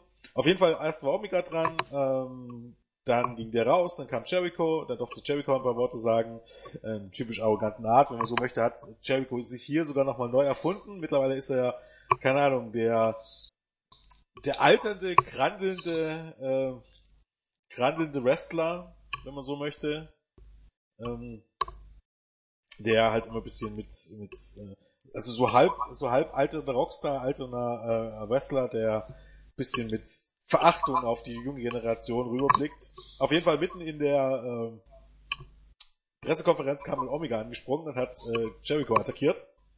Also kann, hat nur gesehen, wie er quasi durchs Bild flog und äh, Jericho umgeruppt hat. Ähm, Jericho hat dann mit einem richtig massiven Tisch noch nach, äh, nach äh, Omega und äh, noch ein paar Leuten, die den zurückhalten wollten, geworfen. Omega muss man auch dazu sagen, mit riesen Kopfbandage äh, um die Wunde.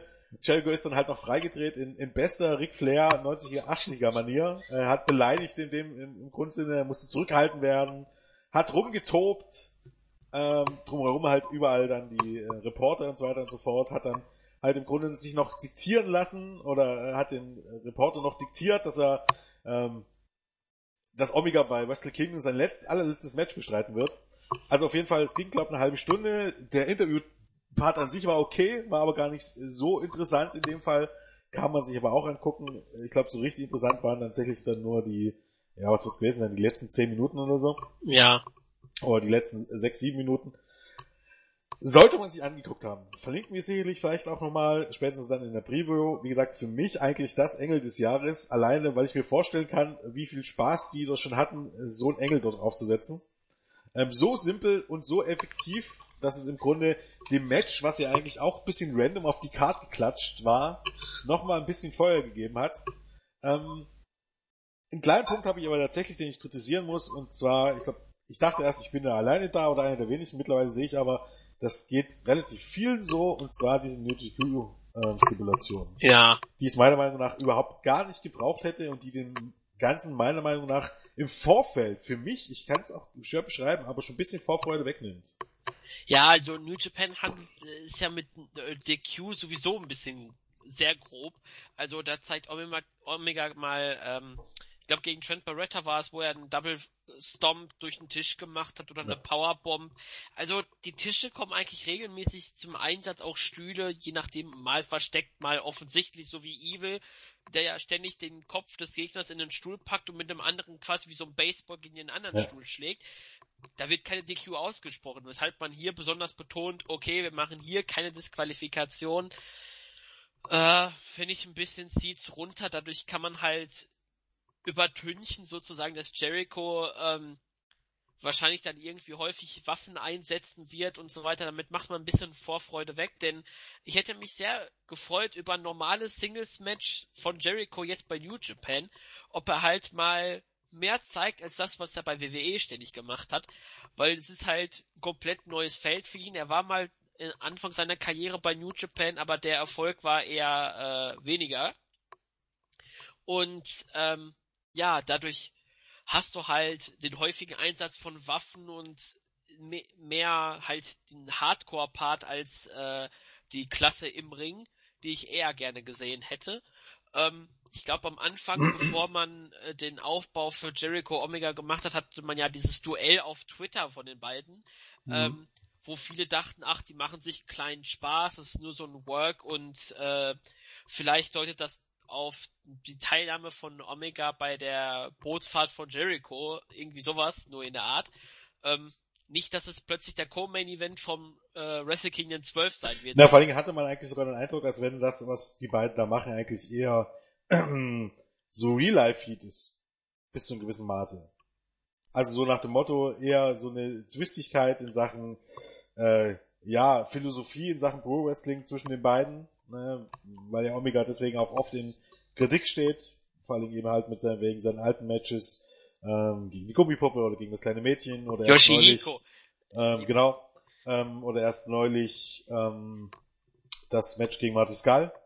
Ähm, was war's gleich? Äh, Genie und Ah ja, äh, Genie und Genie äh, und Aladdin. ja, Aladdin. Jasmin, Jasmin, Omega. Jasmin, genau, so war's. Ähm, dagegen ja ein bisschen in der Kritik steht, wegen solchen Sachen. Und ähm, darum drehte sich auch der Streit, eben halt dann darum auch, wer der Beste ist, etc. pp. Und Jericho meinte dann auch, jemand, der nie auf der großen Bühne war, kann nicht der Beste sein. Also man hatte nie den Eindruck, dass das unbedingt jetzt ein Engel sein muss für eine Show, sondern darauf, dass man nie irgendjemand damit gerechnet hat, dass die beiden demnächst im Ring gegeneinander stehen würden, sind viele davon ausgegangen, dass es vielleicht sogar wirklich Real-Life-Heat wäre zwischen den beiden. Ne? Weil zu was ein Engel aufbauen, weil Omega ja dann auch geschrieben hat, ne? Es war spaßig so lange wie, äh, es war bisher spaßig, äh, diese Streiterei auf, auf, auf Twitter, aber wir sind beide von verschiedenen Companies, deshalb beenden wir das jetzt. Ne? Also Ja. das klang schon eher da ein bisschen danach, als wenn das echt Streit wäre, aber wo sich dann Omega dachte, ach naja, komm, was soll ich jetzt meine Zeit verschwenden? Es wird nie zum Match führen, ne? Da können wir das jetzt auch sein lassen. Und es dauerte dann nicht lange, dann hatte man dieses Match. Also ähm, wieder mal ein gutes Zeichen, wie im Grunde die sozialen Medien mittlerweile auch genutzt werden, um Interesse für irgendwas zu schüren und äh, auch genutzt werden können, um tatsächlich dann auch ähm, Heat für ein Match zu generieren und trotz allem noch eine Überraschung aus dem Hut zu zaubern. Ähm, war eigentlich ein Paradebeispiel. Genau. was du noch sagst mit der NoTQ-Stipulation, nehme ich gleich noch mit an. Ähm, Ich finde, so. Dass ähm, es für mich ein bisschen ein Eingeständnis ist, dass man glaubt, dass Jericho kein normales Singles-Match auf ähm, ja, New Japan Main Niveau worken kann. Für mich ist das ein bisschen so das Eingeständnis, dass man sagt, okay, ein normales Match, äh, das, das bekommen wir nicht hin. Machen wir eine No-TQ-Stipulation, dann können wir das bisschen übertünchen durch gewisse Spots. Und das finde ich halt extrem schade.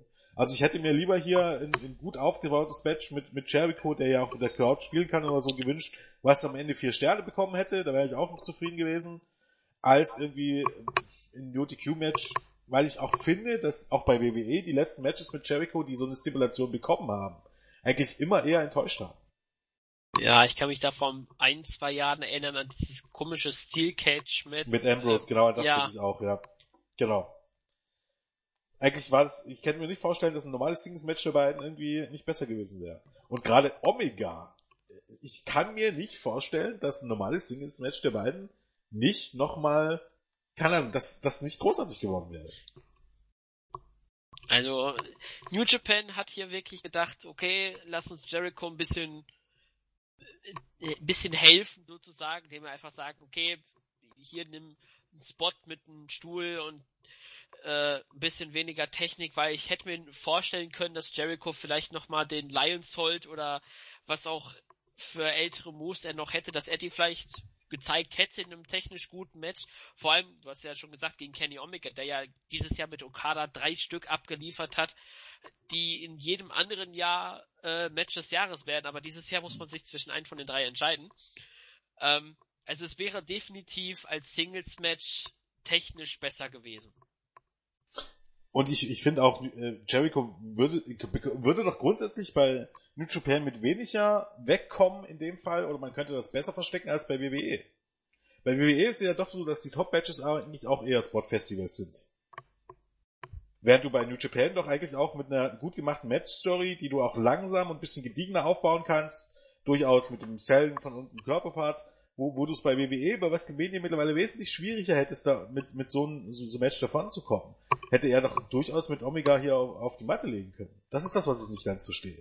Es ist doch nicht, nicht so, dass du jetzt zwang, oder dass Jericho zwangsläufig jetzt irgendwie das super duper Spot Festival hätte zeigen müssen, was er nicht mehr kann. Das zeigt ja zum Beispiel ein Match wie, keine Ahnung, ähm, Okada gegen ähm, Suzuki, dass das nicht sein muss. Ja. Deshalb verstehe ich das irgendwie nicht. Also auch, dass der Gedankengang dahinter ist. Hm, Also naja. da, vom Aufbau her mit den Attacken und dem Einbringen von Blut könnte man halt quasi erklären, okay, die werden über die normalen Regeln der Disqualifikation hinausgehen, wenn man das erklären möchte, aber von der In-Ring-Qualität her hat man damit schon mal ein bisschen was abgezogen. Also, also na, Vorfreude hat man abgezogen. Ich meine, ja. deswegen müssen wir jetzt mal abwarten, wie es am Ende wird. Natürlich. Aber für mich hat's halt eher so ein bisschen einen negativen Beigeschmack, diese, die Zusatzstipulation, als irgendwie was, wo ich sage, jetzt freue ich mich erst das Recht drauf. Richtig. Das ist irgendwie. Aber wie es natürlich jetzt am Ende wird, muss man natürlich erstmal abwarten. Also es ist ähm, schwierig einzuschätzen. Auf jeden Fall, das Match hat einen gewissen Hype erzeugt.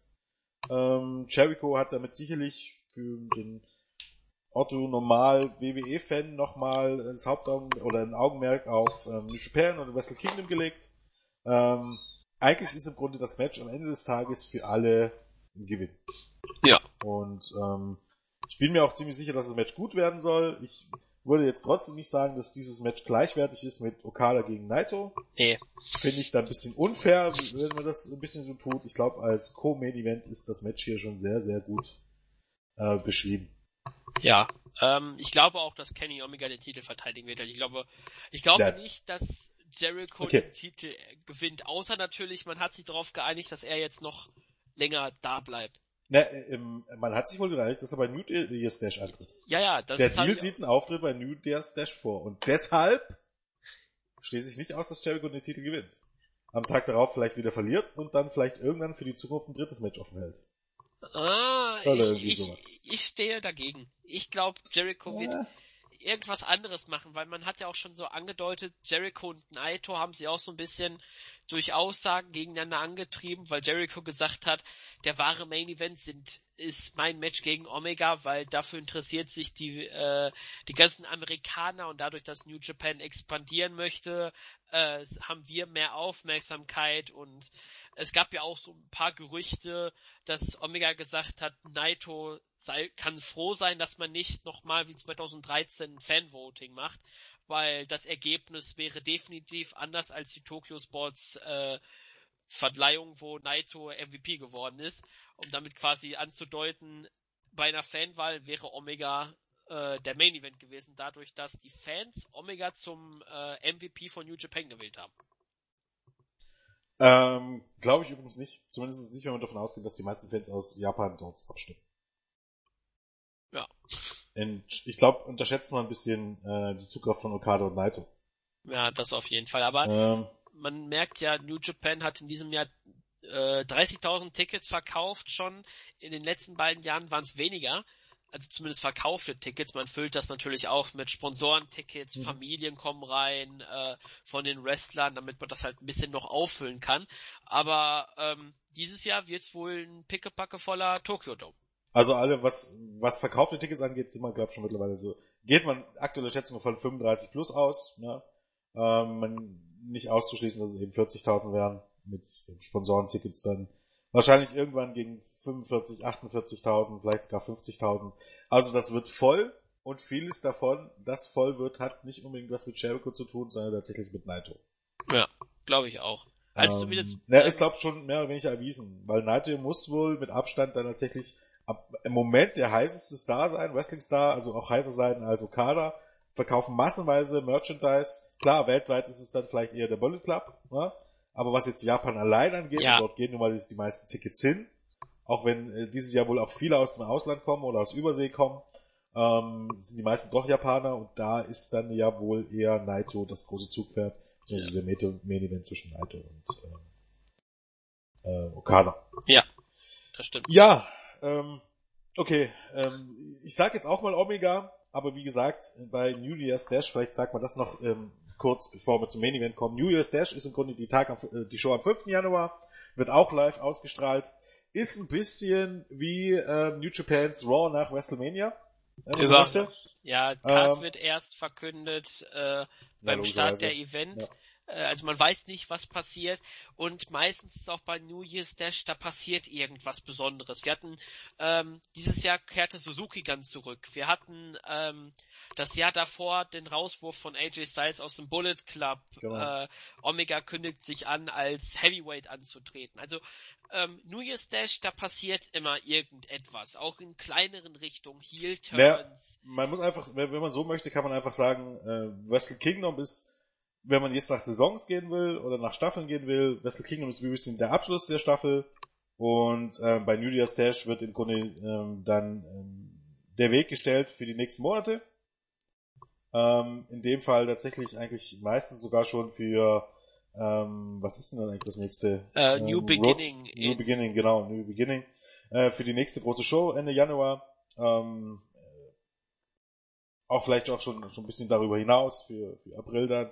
Ähm, so heißt, man kann mit Engels rechnen, man kann mit Start von neuen Fäden rechnen, man kann potenziell mit Neulingen rechnen, man kann mit großen Turns rechnen. Wenn jemand gehen sollte, wird man ihn dort kicken. Also dann weiß man dann wahrscheinlich auch, wer seinen Vertrag nicht verlängert hat. Die, die laufen eigentlich in den meisten Fällen alle bis Januar, also bis nach dem Tokyo Dome, meistens bis Ende Januar. Ähm, die werden dann meistens in, in dem Fall äh, hier bei New Year's Dash schon verabschiedet, wenn man so möchte. Nicht immer freundlich, wie das zum Beispiel AJ Styles gezeigt hat. Also das ist im Grunde wirklich wie, wie was die Monday Night Raw Ausgabe für ähm, am Tag nach WrestleMania für WWE ist, ist im Grunde New Year's Dash für New Japan Pro Wrestling. Genau. Auch eine Show, die wegweisend ist und die man sich durchaus anschauen sollte, auch wenn das wrestlerisch sicherlich jetzt nicht immer so der große Brüller ist, sondern äh, wenn dann das Hauptaugenmerk eher auf den Engels liegen sollte. Ähm, ja. Und angeblich, Entschuldigung, äh, angeblich endet ja der Vertrag von Omega am 5. Januar. Er hat eine Option für ein Jahr. Manche sagen, er wird die ziehen. Äh, manche sagen, er zieht sie nicht und wechselt danach. Also vielleicht, je nachdem, Omega Abschied, ja oder nein? Je nachdem. Mm, ich glaub's nicht. Also zuletzt hieß es ja eigentlich schon, dass sich alle relativ sicher sind, dass Omega auch vielleicht sogar verlängern wird. Ja, also, also mich weiß, ob jetzt die Option gewinnt. Ich kann es mir um ehrlich sein nicht vorstellen. Ja. gesagt, er hat ja mal gesagt, es gibt bei WWE im Grunde nichts, was er viel bewegen kann, äh, nichts, was er dort wirklich erreichen kann. In dem Fall auch auf der Hinblick eben halt gesehen, dass ähm, WWE schon mehr als genug Talente hat, ähm, mit denen man, äh, die man nicht unterbringen kann. Matchqualität kann ja das, weil, was er bei New Japan zeigen darf und konnte nicht toppen. Muss man ganz einfach so sagen. Konnte in AJ Styles am Ende des Tages auch nicht. Ähm, und ich denke einfach, bei, für Omega gibt es bei New Japan durchaus noch was zu gewinnen. Von daher bin ich mir relativ sicher, dass er mindestens noch ein Jahr bleibt, vielleicht sogar länger. Ja. Aber wäre halt so ein Anreiz, um so ein bisschen was passiert. Aber auf jeden Fall New Year's Dash, da passiert auf jeden Fall was. Wenn ihr die Show nicht sehen könnt, schaut beim Bericht vorbei. Ich versuche den zeitnah am Ende der Show zu bringen. Um Wird natürlich auch, ob wir Anfang der Tage schon gesagt haben, klar, äh, Live-Bericht, den Claudio versucht zu bringen, ja. ähm, geht immer. Ansonsten auch das wird live auf New Japan World ausgestrahlt. Ne? Also genau. Also wie gesagt, fast alle Shows von New Japan werden live ausgestrahlt. Kleinere Shows, manchmal auch zeitversetzt, nur ganz wenige Shows ähm, landen im Grunde, oder was heißt ganz wenige Shows kann man auch nicht sagen, sicherlich ein paar von diesen eigentlichen House-Shows äh, landen dann gar nicht auf dem ähm, auf dem Network oder auf New Japan World, aber das meiste ist früher oder später dort zu sehen. Ja, vor ähm, allem Turniere, da kommen nur die Turniermatches rein, da lässt man die ja. Undercard weg. Was meistens auch ganz gut ist. Ja. Äh, ja, Chris Jericho, wie gesagt, ist nicht angekündigt dafür, soll aber für New Year's Dash ge gebucht sein. So heißen, der Deal bezieht sich nicht nur auf Wrestle Kingdom, sondern zumindest noch auf den Tag danach. Also gut ist möglich, dass er auch bei New Year's Dash vielleicht sogar noch ein Match gestalten wird. Ja. Ähm, auch da wird man ja, War Machine auch. will auch wohl den Abschied haben. Geht's ja Richtung WWE. Genau, und da wird man dann vielleicht auch feststellen, ob, ähm, ja, ob es dann vielleicht noch ein weiteres Match zwischen Omega und Jericho geben wird. Denn was ich vielleicht vorhin schon erwähnt hatte, ne, wo du ja sagtest, glaubst nicht, aber Jericho Titel gewinnt hin oder her. Man muss einfach so sehen, man weiß nicht genau, was die beiden ausgemacht haben. Denn theoretisch wären schon ohne weiteres drei Matches möglich. Richtig. Wrestle Kingdom, New Year's Dash und dann theoretisch auf der Kreuzfahrt. Also drei Sachen, die jetzt schon im Grunde gebuckt sind. Wenn man so möchte. Ja. Ähm, ja, okay. Lass uns überraschen. Genau. Ähm, ja, und dann sind wir auch schon beim Main Event. Schon ist gut. Ich glaube, wir reden hier schon ein Weilchen. Ja. Äh, über eineinhalb Stunden, okay, aber zu erwarten. Ja, der Main Event, ähm, IWGP Heavyweight Championship, ähm, der mittlerweile Rekord-Champion, oder? Ja. Längste Regentschaft, Katsushika Okada gegen äh, Tetsuya Naito, den Gewinner des G1 Climax ähm, des Jahres 2017, äh, mittlerweile den zweifachen Gewinner. Ja, ähm, Claudio hatte vorhin schon ein bisschen angedeutet, was im Grunde auch die Story des Matches ist. Ähm, Naito ähm, hatte den G1 Climax schon gewonnen 2013. Ja, 2013 in Osaka gegen Tanahashi. Ähm, vielleicht übernehme ich dann mal an dieser Stelle. Mhm. Ähm, und die Fans mochten Naito nicht. Und sie wollten eher, dass Tanahashi den Climax gewinnt. Und Naito hat dann den Osaka-Fans versprochen, sie dürfen ihn für immer und ewig ausbuhen, äh, wenn er den Titel gegen Okada nicht gewinnt. Und dementsprechend ist auch bis zum heutigen Tage Naito in Okada, äh, in, nicht Okada, in Osaka ähm, wird er ständig ausgebuht, einfach dadurch, dass er halt den Titel damals nicht gewonnen hat. Und um die ganze Fäde oder Story nochmal äh, einzugreifen, die Fans haben damals ein Fanvoting gemacht. Äh, Okada gegen Babyface Naito wurde zum Co-Main Event gewählt. Der damalige Main Event lautete äh, Shinsuke Nakamura gegen Hiroshi Tanahashi. Und Naito ist es doch bis heute ein Dorn im Auge, dass er damals nicht im Main Event stand, weil er für seiner Meinung nach, auch wie New Japan es immer macht, der Sieger des Climax steht im Main Event und das war für ihn quasi so der persönliche Schlag, ähm, dass ihn auch dann später 2015 ähm, zu Mexiko nochmal äh, zu einer kleinen Auszeit nach Mexiko zur CMLL geführt hat. Dort hat er ja auch das Gimmick von äh, Rush, La Mascara und jetzt bekannt äh, Andrade Cien Almas, früher La Sombra, übernommen hat. Und quasi das war die Geburt von Los Ingobernables de Japón. Und man hat ja gesehen, was seit 2015 sich bei Naito verändert hat. Er ist zu einem Megastar geworden. Die Fans feiern ihn. Ähm, ich glaube vor allem Tokio ist eine Hochburg, wo er gefeiert wird. Ähm, die Tickets, äh, also die äh, Merchandise von Naito oder dem Stable, hat Jens schon vorhin erzählt, die verkaufen sich so gut, dass er der bestverkaufteste äh, Merchandise hat.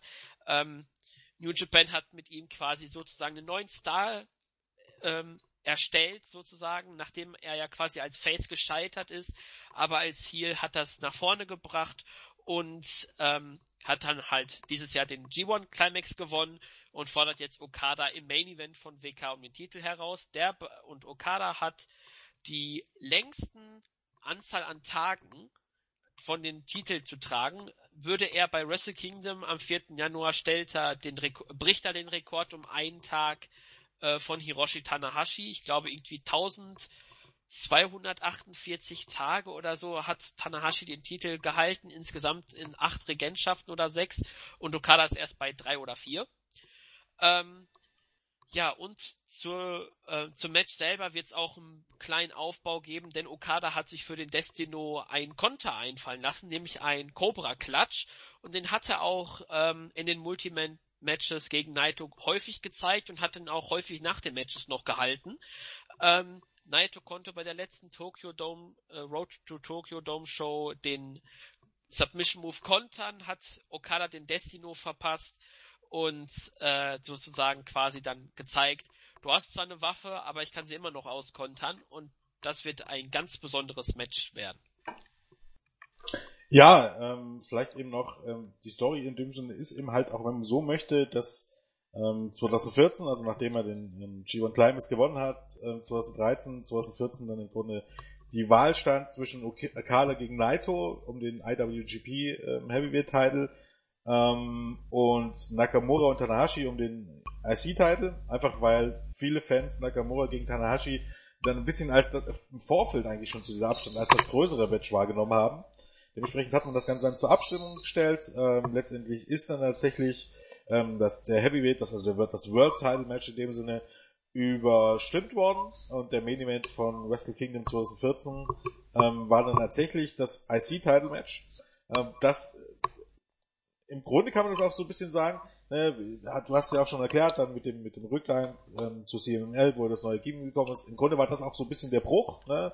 Ähm, auch der Weg dafür, im Grunde das, was auch viele sagen, dass man mit Naito genau den Weg gegangen ist, den man mit Roman Reigns gehen sollte.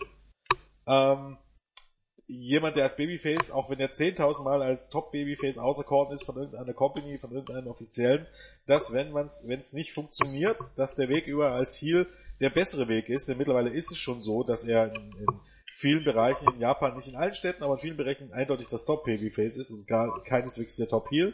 Eben aufgrund dessen dieser Geschichte, und die Geschichte ist eben jetzt in dem Sinne tatsächlich auch, dass er jetzt nochmal im Medivent steht und die Climax nochmal gewonnen hat, jetzt wirklich im Medivent steht und dass man eben jetzt durchaus auch über Omega und Chris Jericho so ein bisschen die Differenzen zwischen Omega und Naito vielleicht nochmal aufbaut, ähm, weil die beiden eben sagen, nee, das ist ein Co-Main-Event. Also genau das, was Naito ja im Grunde eigentlich nicht will, sondern dass er jetzt endlich wirklich im eigentlichen Main Event steht und nicht wie vor drei Jahren, ähm, wenn man so möchte, dort nochmal überholt wird. Ähm.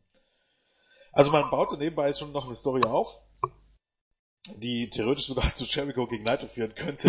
Glaube ich jetzt nicht dran äh, an Omega gegen Naito, gerade nach dem G1 Climax Finale. Das werden wir sicherlich vielleicht nächstes Jahr bei Wrestle Kingdom sehen, vielleicht auch bei irgendeinem äh, King of Pro Wrestling oder Dominion oder ja, mal sehen, Power Struggle in diesem Jahr, wird man sehen. Ähm, ja, was jetzt die Matchqualität angeht, ich denke, ähm, das Match dürfte mit Abstand vielleicht auch das einzige Match sein, wo man mit Abstand davon, eigentlich, eigentlich davon, eigentlich muss man davon ausgehen, dass das ein 5-Sterne-Match Ja. Äh, plus X. Ja, wenn plus man jetzt X. Melzer, wenn man jetzt Melzer zu Rande nimmt, aber, also, dass es im Grunde ein 5-Sterne-Match wird, wenn man Melzer sagt, dann vielleicht 5 plus X. Wie gut das wird, wird man sehen. Na, es ist halt, äh, man darf halt jetzt auch nicht, es ist halt immer ein bisschen unfair. Wir hatten ja auch die Diskussion jetzt auch in den letzten Tagen erst wieder, ähm, inwiefern das mit diesen sechs Sterne Matches so gut ist, weil man vielleicht ja auch die Erwartung zu hoch setzt, ne? Ähm, gibt's, äh, wenn man ein fünf Sterne Match zeigt, kann man dann irgendwie dann noch sagen, dass das irgendwie schlechter war als keine Ahnung äh, Naito gegen gegen Omega oder Okada gegen äh, Omega 1 2 3. Geht das überhaupt, ne? Also oder sind nicht fünf Sterne Matches dann immer ähm, gleichwertig? Also das Match sollte großartig werden. Ich denke, hast du ja schon gesagt, man hat auch schon ein bisschen vorgearbeitet mit dem ähm, Kopo-Konter von Okada. Ähm, ja, ähm, sicherlich schon Anfang des Jahres einer der absoluten Kandidaten auf das beste Wrestling-Match des Jahres. Promotion übergreifend brauchen wir wahrscheinlich, muss man kein Hellseher sein, um Nee. das zu vermuten. Außer da kommt irgendein Hammer noch von New Japan. Die haben in diesem Jahr sowas von abgeräumt. Ähm, ja, also Na, es ist zumindest eins, einer der Kandidaten, also einer der Top 10 Kandidaten. Ob es das Match wird, das muss man abwarten. Dafür ist das Jahr zu lang. Das hat man ja auch gesehen, das hätten wir wahrscheinlich letztes Jahr ähm, bei Omega gegen Okada hätten auch alle gesagt, das wird mit Abstand das, das beste Match des Jahres und dann hat man eben halt im Laufe des Jahres gesehen, dass man da theoretisch sogar noch mehr rauskitzeln kann oder zumindest Matches zeigen kann, die genau auf dem gleichen Niveau sind und eben halt vielleicht nicht sogar noch ein bisschen besser. Also das kann man glaube ich nicht voraussagen. Auf jeden Fall. Also, ähm, wenn man von der, nur auf dem Papier her guckt, ist es natürlich das Match des Abends von der Innenring-Qualität, weil man weiß, Okada hat in diesem Jahr einfach, er ist dieses Jahr der Wrestler des Jahres. Ich würde sogar so weit gehen, dass Okada zurzeit der beste Wrestler ist, den es gibt. Ja, der würde Äh, ich definitiv sagen. Also ich, ich finde, er ist auch besser als Omega und Naito. Ja. Und Äh, vor allen Dingen auch mindestens eine Stufe besser als AJ Styles. Also AJ Styles hat dieses Jahr ein bisschen ähm, Finde find ich gar nicht unbedingt. Ich, ich finde einfach, er ist bei WWE einfach auf das limitiert, was er zeigen darf. Ja, Und das ähm, das im, im aktuellen Moment sind das nun mal halt keine 5-Sterne-Matches. Matches. Und ähm, er hatte eben halt stellenweise auch nicht die Gegner, aber man sieht, AJ Styles ist immer noch einer der besten Wrestler der Welt, aber bei WWE glaubt auch ein bisschen ähm, durch die Art und Weise, wie WWE-Matches aussehen sollen und dass sie da in eine Schablone gepresst werden sollen, dass man wenig Freiheiten hat, also WWE-Matches ne, passen alle unter eine Schablone oder fast alle unter eine Schablone und darunter leidet auch AJ Styles am Ende des Tages. Ähm, deshalb ist es vielleicht auch schwer einzuschätzen, aber ich finde, dass Okada mindestens nochmal, also eigentlich ist er eine Klasse für sich, muss man so sagen. ja. Also, an die Also- auch Omega und Naito im Moment nicht rankommen. Also wer aus Bad Luck verleden vier Sterne Match ziehen kann. Ja. ähm, Vor allem alle Stile, wenn du überlegst, gegen wen er dieses Jahr Matches zeigt. Ich hätte ja gerne mal ein Match gegen Osprey oder so gesehen. Oder Ja. gegen Takahashi. Ja, äh, es, es, gab zumindest äh, lichte Momente in Tag Team Matches. Ja, ähm, aber ja, man hat hier und da gesehen, okay, gerne mehr davon, aber man spart sich das noch für die ferne Zukunft ja. auf. Ähm, Tana äh, Takahashi gegen Okada, das wird Main Event von Wrestle Kingdom 17, 18, 19, 20, je nachdem in der weiten Zukunft sein. Ähm, ja, Okada hat dieses Jahr wirklich einfach abgeliefert. Mit ja. äh, Ibushi, mit äh, Omega dreimal, mit äh, Bedlack Valet sogar ein gutes, zweimal ähm, gegen äh, Minoru Suzuki. Äh, unter anderem hat er ja schon zwei Draws alleine dieses Jahr geworkt. Das 60-Minuten-Match gegen Omega das zweite und ähm, im Climax hatte er auch 30-minütiges äh, Match gegen äh, Minoru Suzuki. Also äh, das Match wird sehr viel Matchzeit kriegen. Ich würde sogar fast sagen, dreiviertel Stunde. Muss ich auch davon ausgehen. 40 plus bestimmt, ja. Ja, also ähm, viel Zeit. Man wird wahrscheinlich ähm, das, was Jens auch immer wieder häufig äh, erwähnt, ähm, dass New Japan bestimmte Spots beim äh, obersten Seil immer erarbeitet. Das wird hier auch dann wahrscheinlich der Fall sein. Ich kann mir vorstellen, dass Naito irgendwie andeutet, einen Destino von dem obersten Seil zu zeigen und Okada mhm. kann es gerade so auskontern. Ähm, vielleicht wird auch Naito nochmal die Stardust Press zeigen, den Finisher, den er benutzt hatte als Babyface irgendwie sowas wird es wieder sein, es wird faszinierend sein und äh, ich freue mich jetzt schon auf dieses Match, weil es einfach es ist auf dem Papier so interessant und man hat so interessant aufgebaut. Das ist für mich Wrestling. So ein wirklich, es stimmt alles und wenn es dann tatsächlich passiert, dann ist man Mark sozusagen und äh, man freut sich dieses Match und man fiebert mit, egal ob das jetzt eine abgesprochene Choreografie ist oder nicht. Ja. Ich finde auch tatsächlich bisschen, ähm, dass New Japan ähm, das aktuelle Produkt ähm, ein bisschen den Sprung schafft zwischen ähm, Wrestling, wie es früher mal war, bis in die 80er Jahre vielleicht, ähm, und vielleicht auch das Wrestling der Zukunft, eben halt, wenn man sich jetzt auch sieht, wie, ähm, ja, wie Grunde sich MMA, UFC entwickelt hat, ne? die ja Wrestling in gewissen Punkten immer den Rang abgelaufen haben auf eine gewisse Art und Weise und nicht nur aufgrund des Produktes, sondern auch aufgrund der Präsentation, dass New Japan irgendwie so ein bisschen wenn man so möchte, die Schnittstelle ist. Die Schnittstelle von dem, was bis in die 80er gut war und die Schnittstelle von dem, was im Grunde eigentlich modernes Wrestling sein sollte oder sein kann.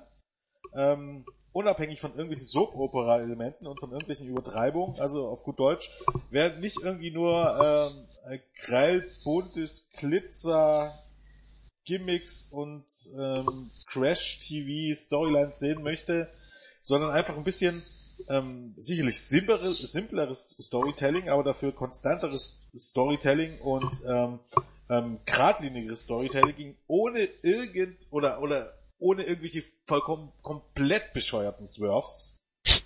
An dieser Stelle, weil ich ja bei keinem Podcast höre, ich finde immer noch, dass äh, die Wiederzusammenführung von Kevin Owens, Sami Zayn der größte Bullshit ist, weil, über den ich in den letzten Jahren überhaupt im Wrestling sehen durfte bleibe ich dabei. Mir kackegal, ob die beiden zusammen awesome sind. Ähm, so eine Storyline zu killen, kann nur WWE hinbekommen. Ähm, der ist, glaube ich, in New Japan im Moment ähm, bestens aufgehoben. Besser als irgendwo anders. Ähm, vor allem auch, weil, weil man einfach nicht überfordert wird durch das ganze Programm.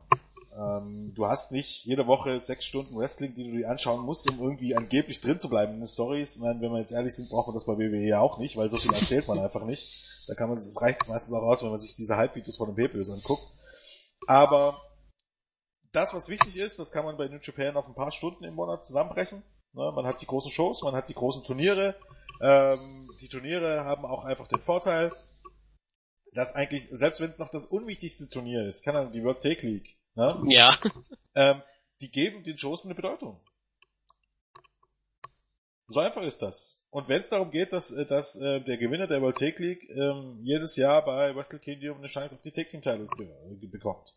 Du hast durch diese ganzen Turniere, da gibt's ja genug, äh, New Japan Cup, ähm, Best of Super Juniors, ähm, World Take League, äh, natürlich den G1 Climax, das größte Turnier von wo es im Grunde darum geht, wer theoretisch beim Wrestle Kingdom im, im Main Event steht und ein Titelmatch bekommt, muss ja nicht der World Title sein. Ähm, Und dann auch noch die kleineren Turniere, die du hast, ähm, das Junior Heavyweight Tag Team ähm, Turnier.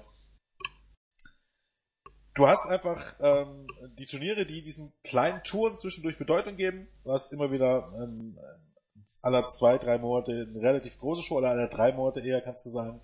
Zwischendurch immer so die kleineren, ähm, ja, so die, das Mittelding zwischen, äh, oder auf der Stufe zu größeren Shows und natürlich auch die, die Touren. Es ist relativ einfach zu verfolgen. Äh, man kommt eigentlich auch relativ schnell rein.